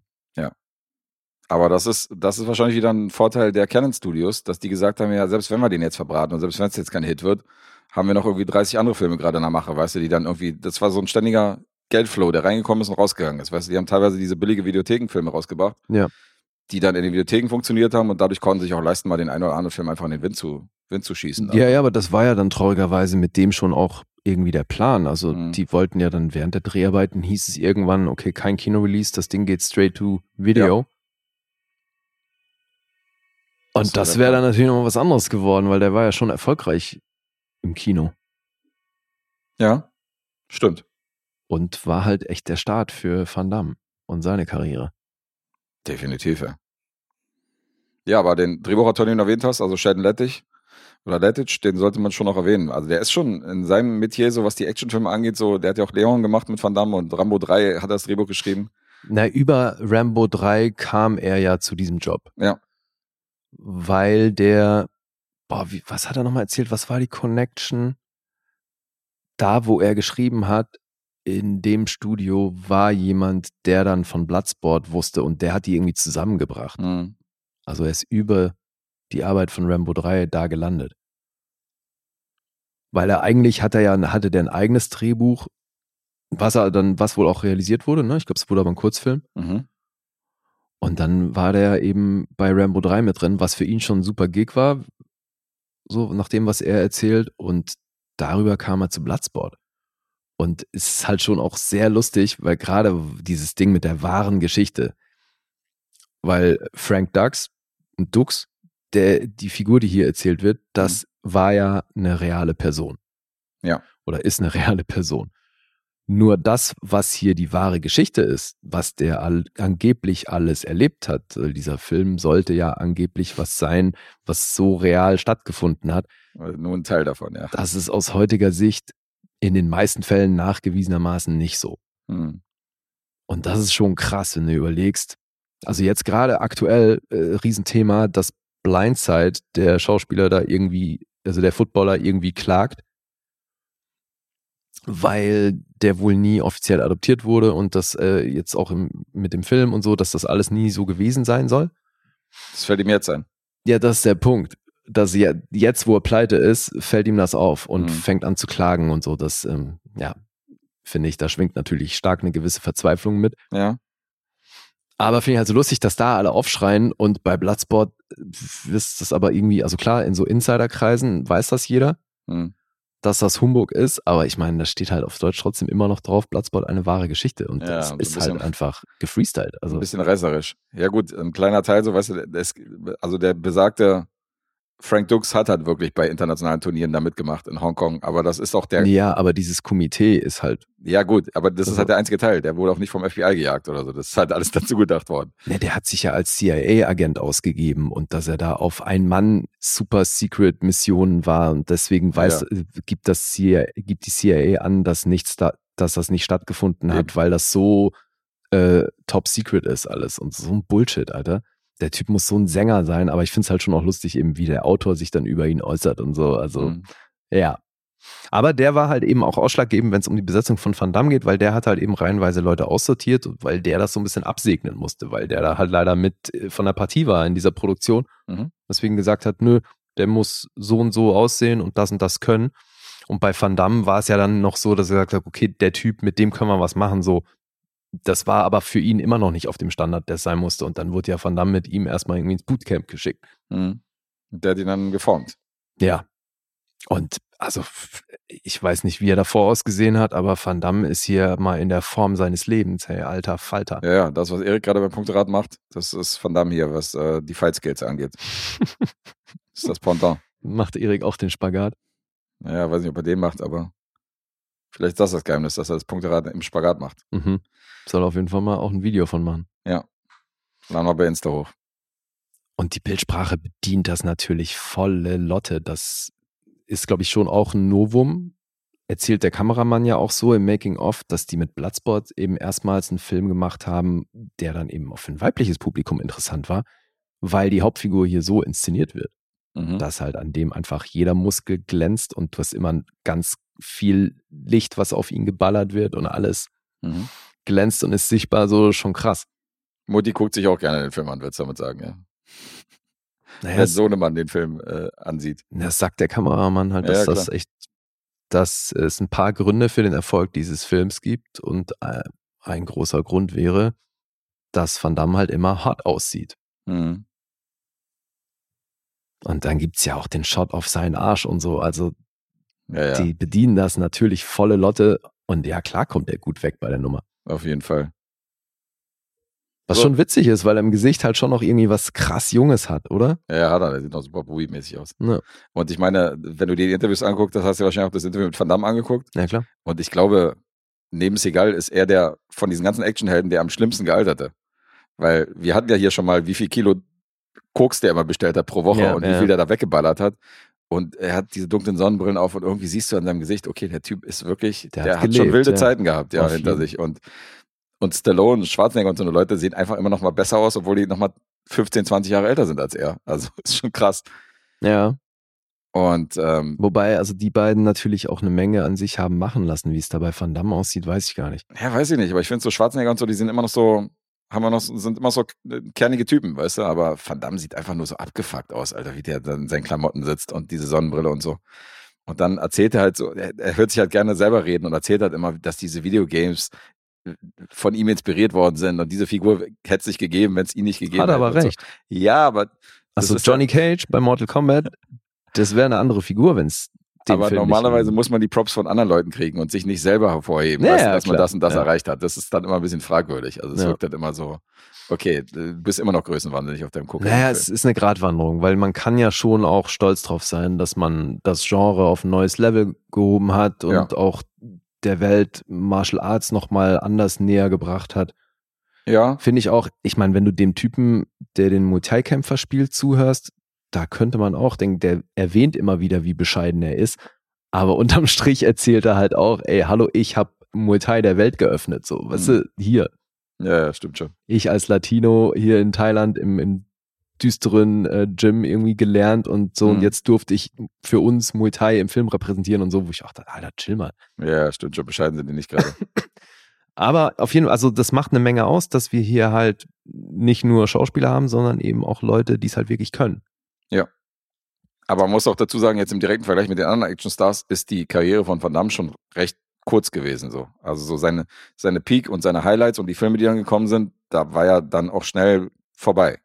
Also es ging nicht, es ging nicht so lange. Es waren, Mm, Ja, schon, du, also an die zehn Jahre, würde ich sagen.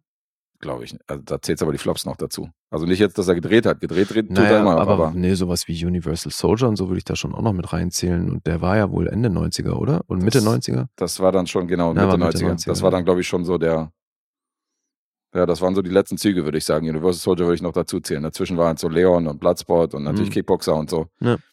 Aber ähm, wenn du das jetzt mit Stallone oder Schwarzeneggers Karriere vergleichst, ja, weißt du, nee, klar. da ging es halt äh, über Jahrzehnte. Ja. Ich werde mal kurz die Story zusammenfassen. Die Mhm. ist ja nicht so kompliziert. Also in Hongkong findet ein illegales Kampfturnier namens Kumite statt. Übrigens, alleine schon das Der Song, Alter. ja, der Song, aber der Song, äh, genau, der auch immer wieder das Kumite singt. Aber dieses Wort zeigt schon, wie krass das ist, weil ich habe neulich irgendwie bei einem Brettspielabend, meinte ich so, äh, irgendwas habe ich gesagt, keine irgendeinen Komitee-Spruch gemacht. So glaubst du, bist hier beim Komitee oder so, weil, weil der andere irgendwie so Mhm. großkotzig wurde. Jeder weiß, was das Er ist. wusste sofort, ah, Bloodspot. Hm. Er wusste sofort, dass ich von Bloodspot rede. Wie krass ist das? Ich hätte niemals gedacht, dass er diesen Film kennt. Und ähm, es geht um einen jungen Soldaten namens Frank Dux, der möchte dort teilnehmen. Und der desertiert aus der US Army, um halt nach Hongkong zu reisen, um, um bei diesem Turnier mitzumachen. Und die Army findet das nicht so geil, schickt dann zwei Agenten hinterher, um ihn halt äh, zurückzuholen. Während äh, Frank sich dann mit jedem Fight äh, in diesem Turnier mehr Respekt erkämpft. Es gibt natürlich auch einen Blick in die Vergangenheit, wo wir erfahren, dass äh, Frank als kleiner Junge sich mit einem asiatischen Jungen angefreundet hat. Und ja, hallo, die Motivation für, für, sein, für seine Teilnahme am Richtig, Turnier, ja, ja, die brauchen wir ja. natürlich. Das ist das Motiv. Und der hat einen Vater und der Vater ist ein berühmter Kämpfer gewesen. Und der Sohn stirbt und Frank wird dann zum Ziehsohn für den, für den Vater und der trainiert ihn natürlich in Kampfskills. Und das ist schon wieder so ein bisschen Karate Kid-mäßig, dass wir so bestimmte Kampfmontagemomente sehen, die vielleicht im späteren Verlauf noch eine Rolle spielen ja, könnten. im- Drunken im Master, ja, genauso, ja, klar. Ja, so wie die Kranichtechnik natürlich Ja. bei Karate Kid und so. Mhm. Das finde ich schon, finde ich schon auch ganz witzig. Und ähm, das ist die Rahmenhandlung des Films. Und du hast es schon richtig beschrieben. Alles, was ich so an, an den Filmen der damaligen Zeit mag, wird hier bedient. Du hast Trainingsmontagen zur 80er Musik, Mhm. wo dann irgendwie, keine Ahnung, wo dann in den Lyrics irgendwie vorkommt, gonna gain my strength, Ja, äh, ja, klar. gonna find my power, so weißt du. Das, der- ist, das hatten wir, hat da hatten wir es neulich von. Die Songs haben damals einfach die Handlung beschrieben Richtig, und ja. ja. untermalt. Ja, klar. Aber so behindert. Teilweise sogar nicht mal, nicht mal, nicht mal ein Hook, Alter. Nicht mal eine Frau, sondern einfach nur irgendwie ein Text, wo beschrieben wird, dass, wie stark einer ist und dass er kämpfen muss und dass er sich durchsetzen Das muss. finde ich ja an MacGruber so geil, dass er das Ding so perfekt bedient, Alter. Okay, diesmal keine South Park-Referenz, diesmal McGruber. Na? Dann hast du Humor drin. Du hast den Kumpel Jackson, den er relativ früh kennenlernt. Das ist so ein Klopper, so ein Brecher, ein Amerikaner, ein großer, der eher so ein Wrestling-Statur hat und äh, der eher lauterer Natur ist und äh, so ein bisschen der Comic Relief, würde ich sagen, in dem Film. Mhm. Die freuen sich an. Du hast dieses besagte Kampfturnier mit diversen Kämpfern und natürlich diversen Kampfstilen. Du hast so einen Sumo-Ringer, du hast einen, äh, du hast erwähnt, diesen Muay Thai-Kämpfer, du hast einen Typen, der so eine Affentechnik hat, der immer so auf allen Vieren so um einen so rumtanzt und dann irgendwie ihn anspringt. Das fand ich ein bisschen. Fand's albert.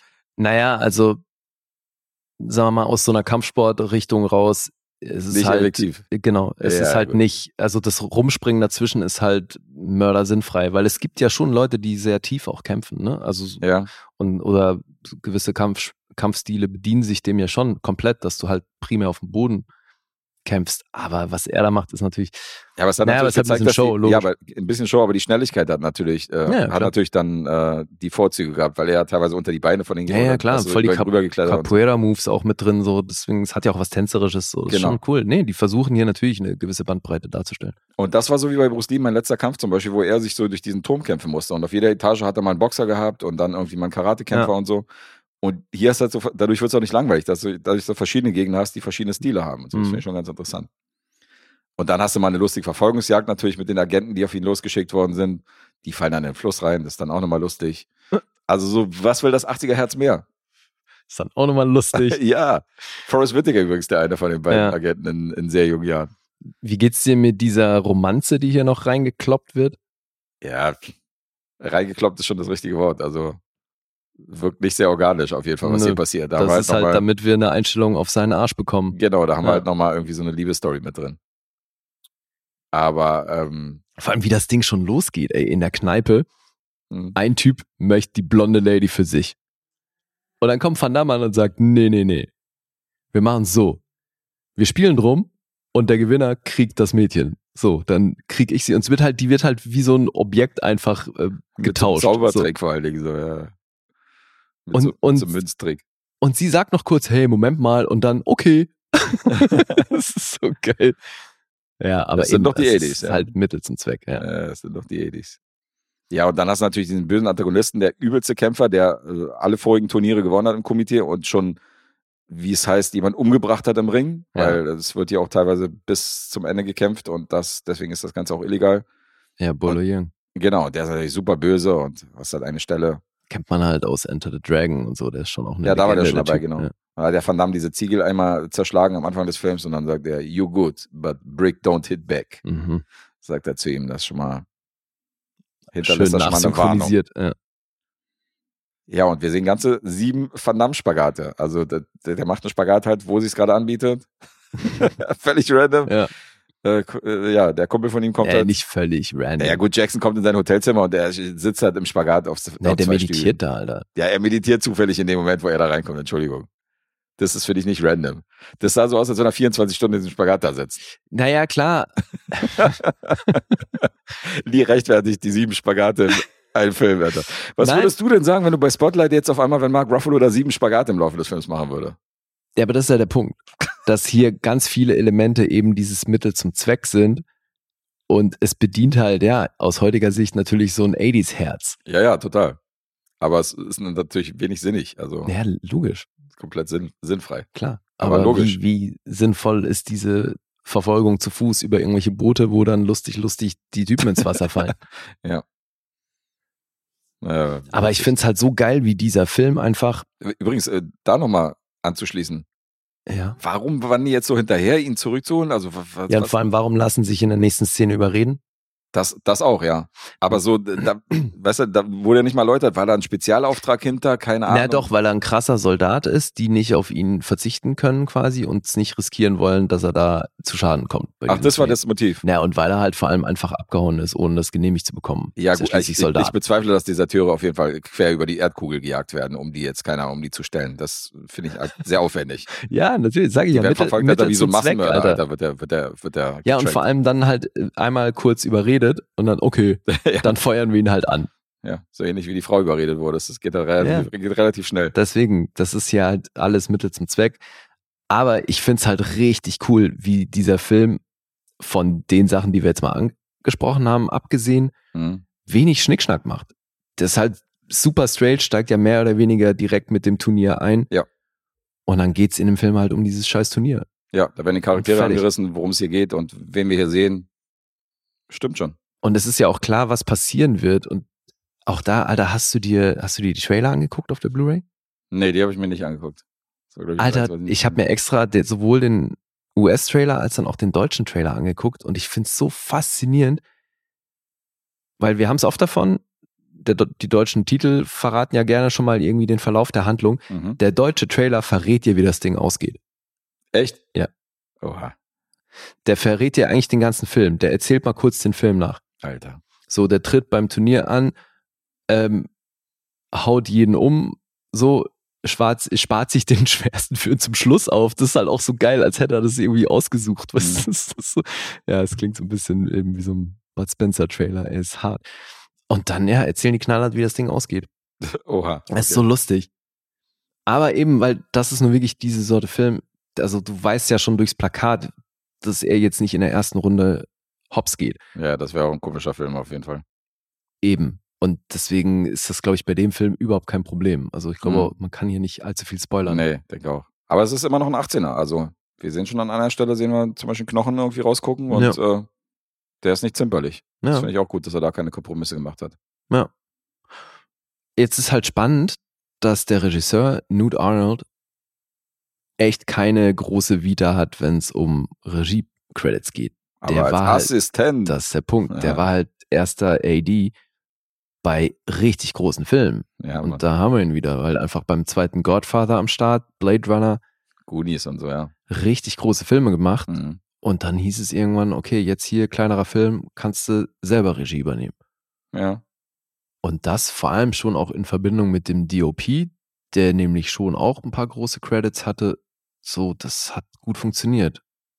Ja. Und es ist schon auch krass, ne, wie dann vielleicht auch da wieder aufgrund der Größe der Produktion oder fehlenden Größe der Produktion, Van Damme konnte sich halt krass mit einbringen, wenn es um Kampfchoreos ging und die haben da eben mit, da war ja der, den Paco gespielt hat, auch Mhm. mit involviert. Also die haben schon ausgenutzt oder genutzt, dass du hier professionelle Kampfkünstler hattest und die halt mit in die Choreo involviert. Und dass, dass ein Regisseur sich dahingehend dann auch zurücknimmt und sagt, okay, wir gucken einfach, dass wir das bestmöglich einfangen.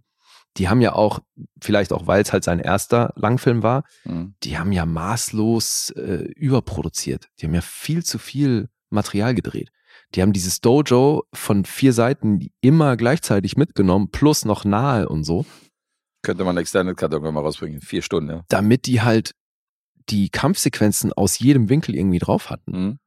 Und das ist halt nicht effizient, weil dadurch, aber der wollte halt damit im Schnitt dann eben die entsprechenden Freiheiten haben. Und das ist ja auch Mhm. interessant, weil im Making-of erzählt der, oder in dem Bonusgedöns erzählt der DOP eben auch, dass der beim nächsten Film, wo er ja dann Regie geführt hat, Kickboxer, Mhm.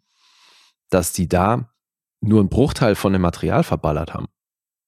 Ne, weil das ja logischerweise noch irgendwie auf Band gedreht wurde und dann kannst du halt äh, Material sparen, Zeit sparen, wenn du, wenn du das, wenn du die Setups besser planst. Und Mhm. hier wurde halt einfach immer alles mitgenommen aus allen Richtungen. Schon krass. Aber weil dann dadurch brauchst du halt auch weniger Takes, aber du verballerst halt Material ohne Ende. Ja. Deswegen haben die schon auch eine ganze Weile gedreht. Aber ja, macht sich bemerkbar, dass hier echte Kampfkünstler zum Zug gekommen sind, weil du siehst halt auch in vielen Szenen, dass nicht abgebremst wird. Ja. Dass die sich halt wirklich prügeln. Das stimmt. Haben sich auch gegenseitig mal äh, Knockout geschlagen hier aus Versehen in der In einem, in einem Take.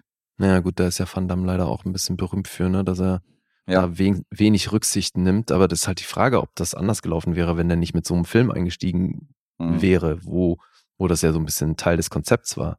Auch dieses Guerillamäßige, wir wollen hier echt, echte Kampfkunst zeigen und zwar nicht so, wie es bisher gemacht wurde.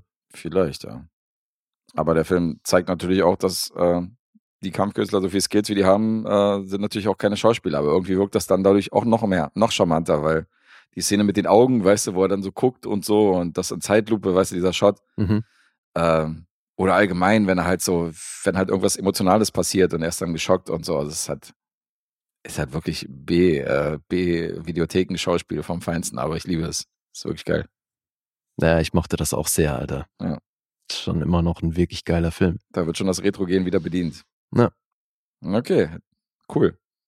Ich hätte gedacht, du wärst da, dir wäre das ein bisschen zu langweilig und zu trashy gewesen, aber Was ist denn langweilig an dem Film, Alter? ich finde ihn nicht langweilig, aber Ja, nee, aber was, was könnte denn langweilig sein? Ja, dass du zum Beispiel sagst, so, ja, dieses Turnier und so hin und her, das war halt ein bisschen öde oder so. Oder, Wie, aber der, es geht doch nur ums Turnier in dem Film. ja, eben. Aber da, wie hättest du mich dann bei siebeneinhalb Punkten eingestuft? Also wenn ich das Turnier öde finde in dem Film, dann kann ja nur noch der Rest punkten und Ja, die Liebesgeschichte. ja, dann bin ich am Ende bei zwei. Punkten, oder nicht? Nee, da habe ich dir eben mehr Punkte gegeben. Ah. Ich dachte, der neue emotionale, die, Das Romantikherz, das wird hier volle Lotte bedient, ja, ist klar. Ja. Nee, also auch so manche Entwicklungen, seine, wie schnell der halt einfach Best Buddies mit diesem Ray ist recht schnell, ja. und wie stumpf das dann auch bedient wird mit diesem Stirnband und so. Das ist halt alles wahnsinnig platt, aber gerade weil es halt einfach Ja. so geradeaus ist, weißt du, und nicht irgendwie versucht mehr zu sein, finde ich das sehr charmant. Aber ist schon auch super, wie der, wie der Oberantagonist ihn dann auch provoziert mit dem Stirnband, weißt du, dann ist das schon auch eine coole, coole Szene. Hm. Drehbuch-Oscar. Ja, auf jeden Fall. Ja, apropos Drehbuch haben wir noch nicht erwähnt, äh, Christopher Cosby und Mel Friedman haben noch mitgeschrieben. Ja. Letzterer primär Assistant Editor bei ein paar Filmen, die wir äh, schon mal gesehen haben, beziehungsweise hier schon hatten. Death Sentence ist einer davon. The Ring 2 war er auch in dem Department zuständig. Mhm. Christopher Cosby wiederum nicht so viel gemacht. Das hat man auch nicht oft, oder? Überschneidungen von den Departments. Das stimmt. Schnitt und Drehbuch. Dann auch hier, wie gesagt, Newt Arnold als Regieassistent. Das ist schon krass, dass die alle nicht in ihrem primären Departments hier äh, bekannt waren, sondern aus anderen. Mhm. Abgefahren. Tja, wer weiß, ob Jean-Claude Van Damme nicht auch ein Wahnsinnsbeleuchter geworden wäre. Vielleicht, ja. Wir hatten ja neulich Sissy Spacek als Kostümabteilung. Ja, eben. Ja, Erik, Glückwunsch nochmal zum Punkteraten. Im Monat 6, 23. Hast du noch was zu Bloodsport? Na, ich musste gerade noch mal an diese Montagen denken und das ist, glaube ich, schon auch ein Film der Montagen, wobei gab es bei Karate Kid auch, ne? Aber hier gibt es Ja. halt schon wirklich ganz viele Passagen, wo du so Montagen hast. Ja, ja, die haben das schon gut ausgewälzt. Ja, ich kann mir gut vorstellen, dass das ein Stilmittel war, was durch diesen Film dann auch nochmal an Beliebtheit gewonnen hat. Denke auch. Ja, also ich habe den sehr gerne nochmal geguckt. Er hat echt Spaß. Cool. Freut mich. Auch wenn ich hier daneben liege. Du hast wiederum eine Punktlandung und hast die alles sehr gut äh, zusammengefasst. Ach wirklich? Du bist bei 8,5? Bin bei 8,5. Was deine Perspektive angeht, hast du vollkommen recht gehabt. Also ich habe hier alles gekriegt, was ich, was ich liebe an diesem Film und äh, habe hier einen jungen Van Damme, Van Damme haben, äh, Van Damme hier, habe einen jungen Van Damme gekriegt, wollte ich sagen. Ja. War sehr schön, hat mich Das gefreut. ist so lustig. Ich hatte in Erinnerung, was für mich war das einfach so Van Damme in seiner Prime. Ja. Und das ist aber eigentlich so ein Quatsch, weil das ja halt der absolute Anfang ist im Grunde. Ja, ja, das ist sein Anfang. Und das hatte ich aber so gar nicht mehr auf Aber dem Schirm. ja, wie aber gesagt, logisch. ich meinte ja, seine Prime ist ja nicht relativ lang. Ja, eben. Insofern, nach sechs, sieben Jahren hat sich das schon wieder erledigt. Insofern, hm. so richtig abgefuckt hast du den erst später gesehen. Naja, aber Der macht ja, der also macht ja gerade noch hat so. er ja dafür hat er ja so- schon echt Eindruck hinterlassen, wenn er, weil der kann ja immer noch so semi zumindest davon leben oder sein Name ist ja immer noch irgendwo eine Marke, Ja, ja, das stimmt. auch wenn er super runtergekommen ist. Aber es ist halt so ein bisschen der Hasselhoff der Kampfkunst. Ja, das passt gut. Das stimmt. Der Hasselhoff der Martial Arts äh, Genres, des Martial Arts Genres. Mhm. Das ist ein guter Vergleich. Gut, sollen wir mal Punkte vorlesen? Mach mal. 6,8 gibt's auf IMDb. Metascore ist bei sensationell 29. Auf Rotten Tomatoes von der Kritik 5,1. Alter, das sind 46% Empfehlung. Publikum ist bei 3,9, das sind 74%. Letterboxd irgendwo dazwischen 3,3. Was schätzt du, wie viele Schauspielcredits er hat? Wer? Van Damme? Mhm. 50? 81 sind's. 81? Also 77 momentan plus äh, vier, die noch kommen. Okay. Bei 77 steht er gerade. Mhm. Aber das ist ja wahrscheinlich schon mehr, als du gedacht hättest, oder? Ja, der ist noch im Business. Du siehst ja, zwei Filme 2018, einen 2019, zwei Filme 2021. Der hat schon immer wieder was gemacht, aber. Der hatte doch auch kurz eine Serie, die war sehr herrlich selbstironisch. JC Van äh, Ja, Vidia, JC Vidia, ja. ja. So wird er ja auch ganz gerne genannt von Leuten, die ihm nahestehen. Das stimmt.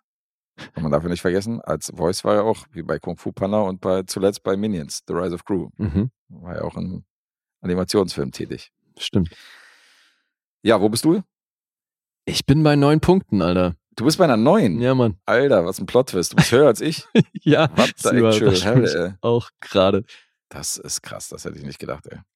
Lee, bei Bloodsport höher als ich. Ich hätte nicht gedacht, dass du die 8,5 von mir toppst. Tja. Wow. Nee, ist wirklich ein geiler Film. Ja, das, äh, dann äh, wurde unser 80er Herz bedient. Mhm. Einmal 8,5, einmal 9. Ja, und somit ja fast alle Filme heute Äh, neuneinhalb. Aber was ein Durchschnitt Auf von, Fall. von deiner Seite, ey. Gutes Line-Up Für die heute. Episode, aber hallo, zweimal 9,5 und einmal 9, Ja. das ist schon Next Level Shit. ja. Und was auch ganz geil ist, Ordentliche Episode. ich habe nicht einmal daneben getippt. Du hast eine Nullrunde. Yes, Na, sir. super. Na super. Herzlichen Glückwunsch von Herzen. Ja, danke. Ich merk's. Dobre dan! Kommt von Herzen. Kommt von Herzen. Jean-Claude von Herzen. Ja, ja, ja. So, wie viel habe ich? Hm, ja. Can I get a wet wet? Was was? Du bist bei drei Miesen gelandet. bei drei. Ja. 3 zu 0. Mhm. Klingt wie ein schlechtes Fußballergebnis. Okay. Sorry.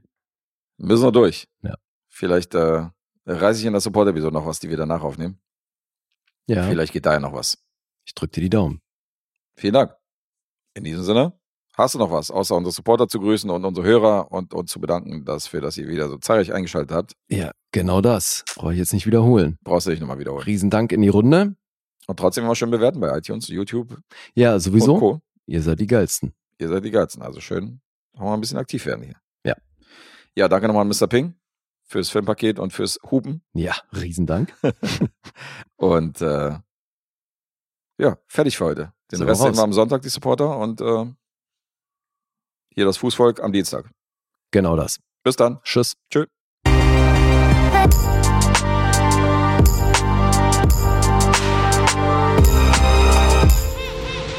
Bewegt Bild Banausen.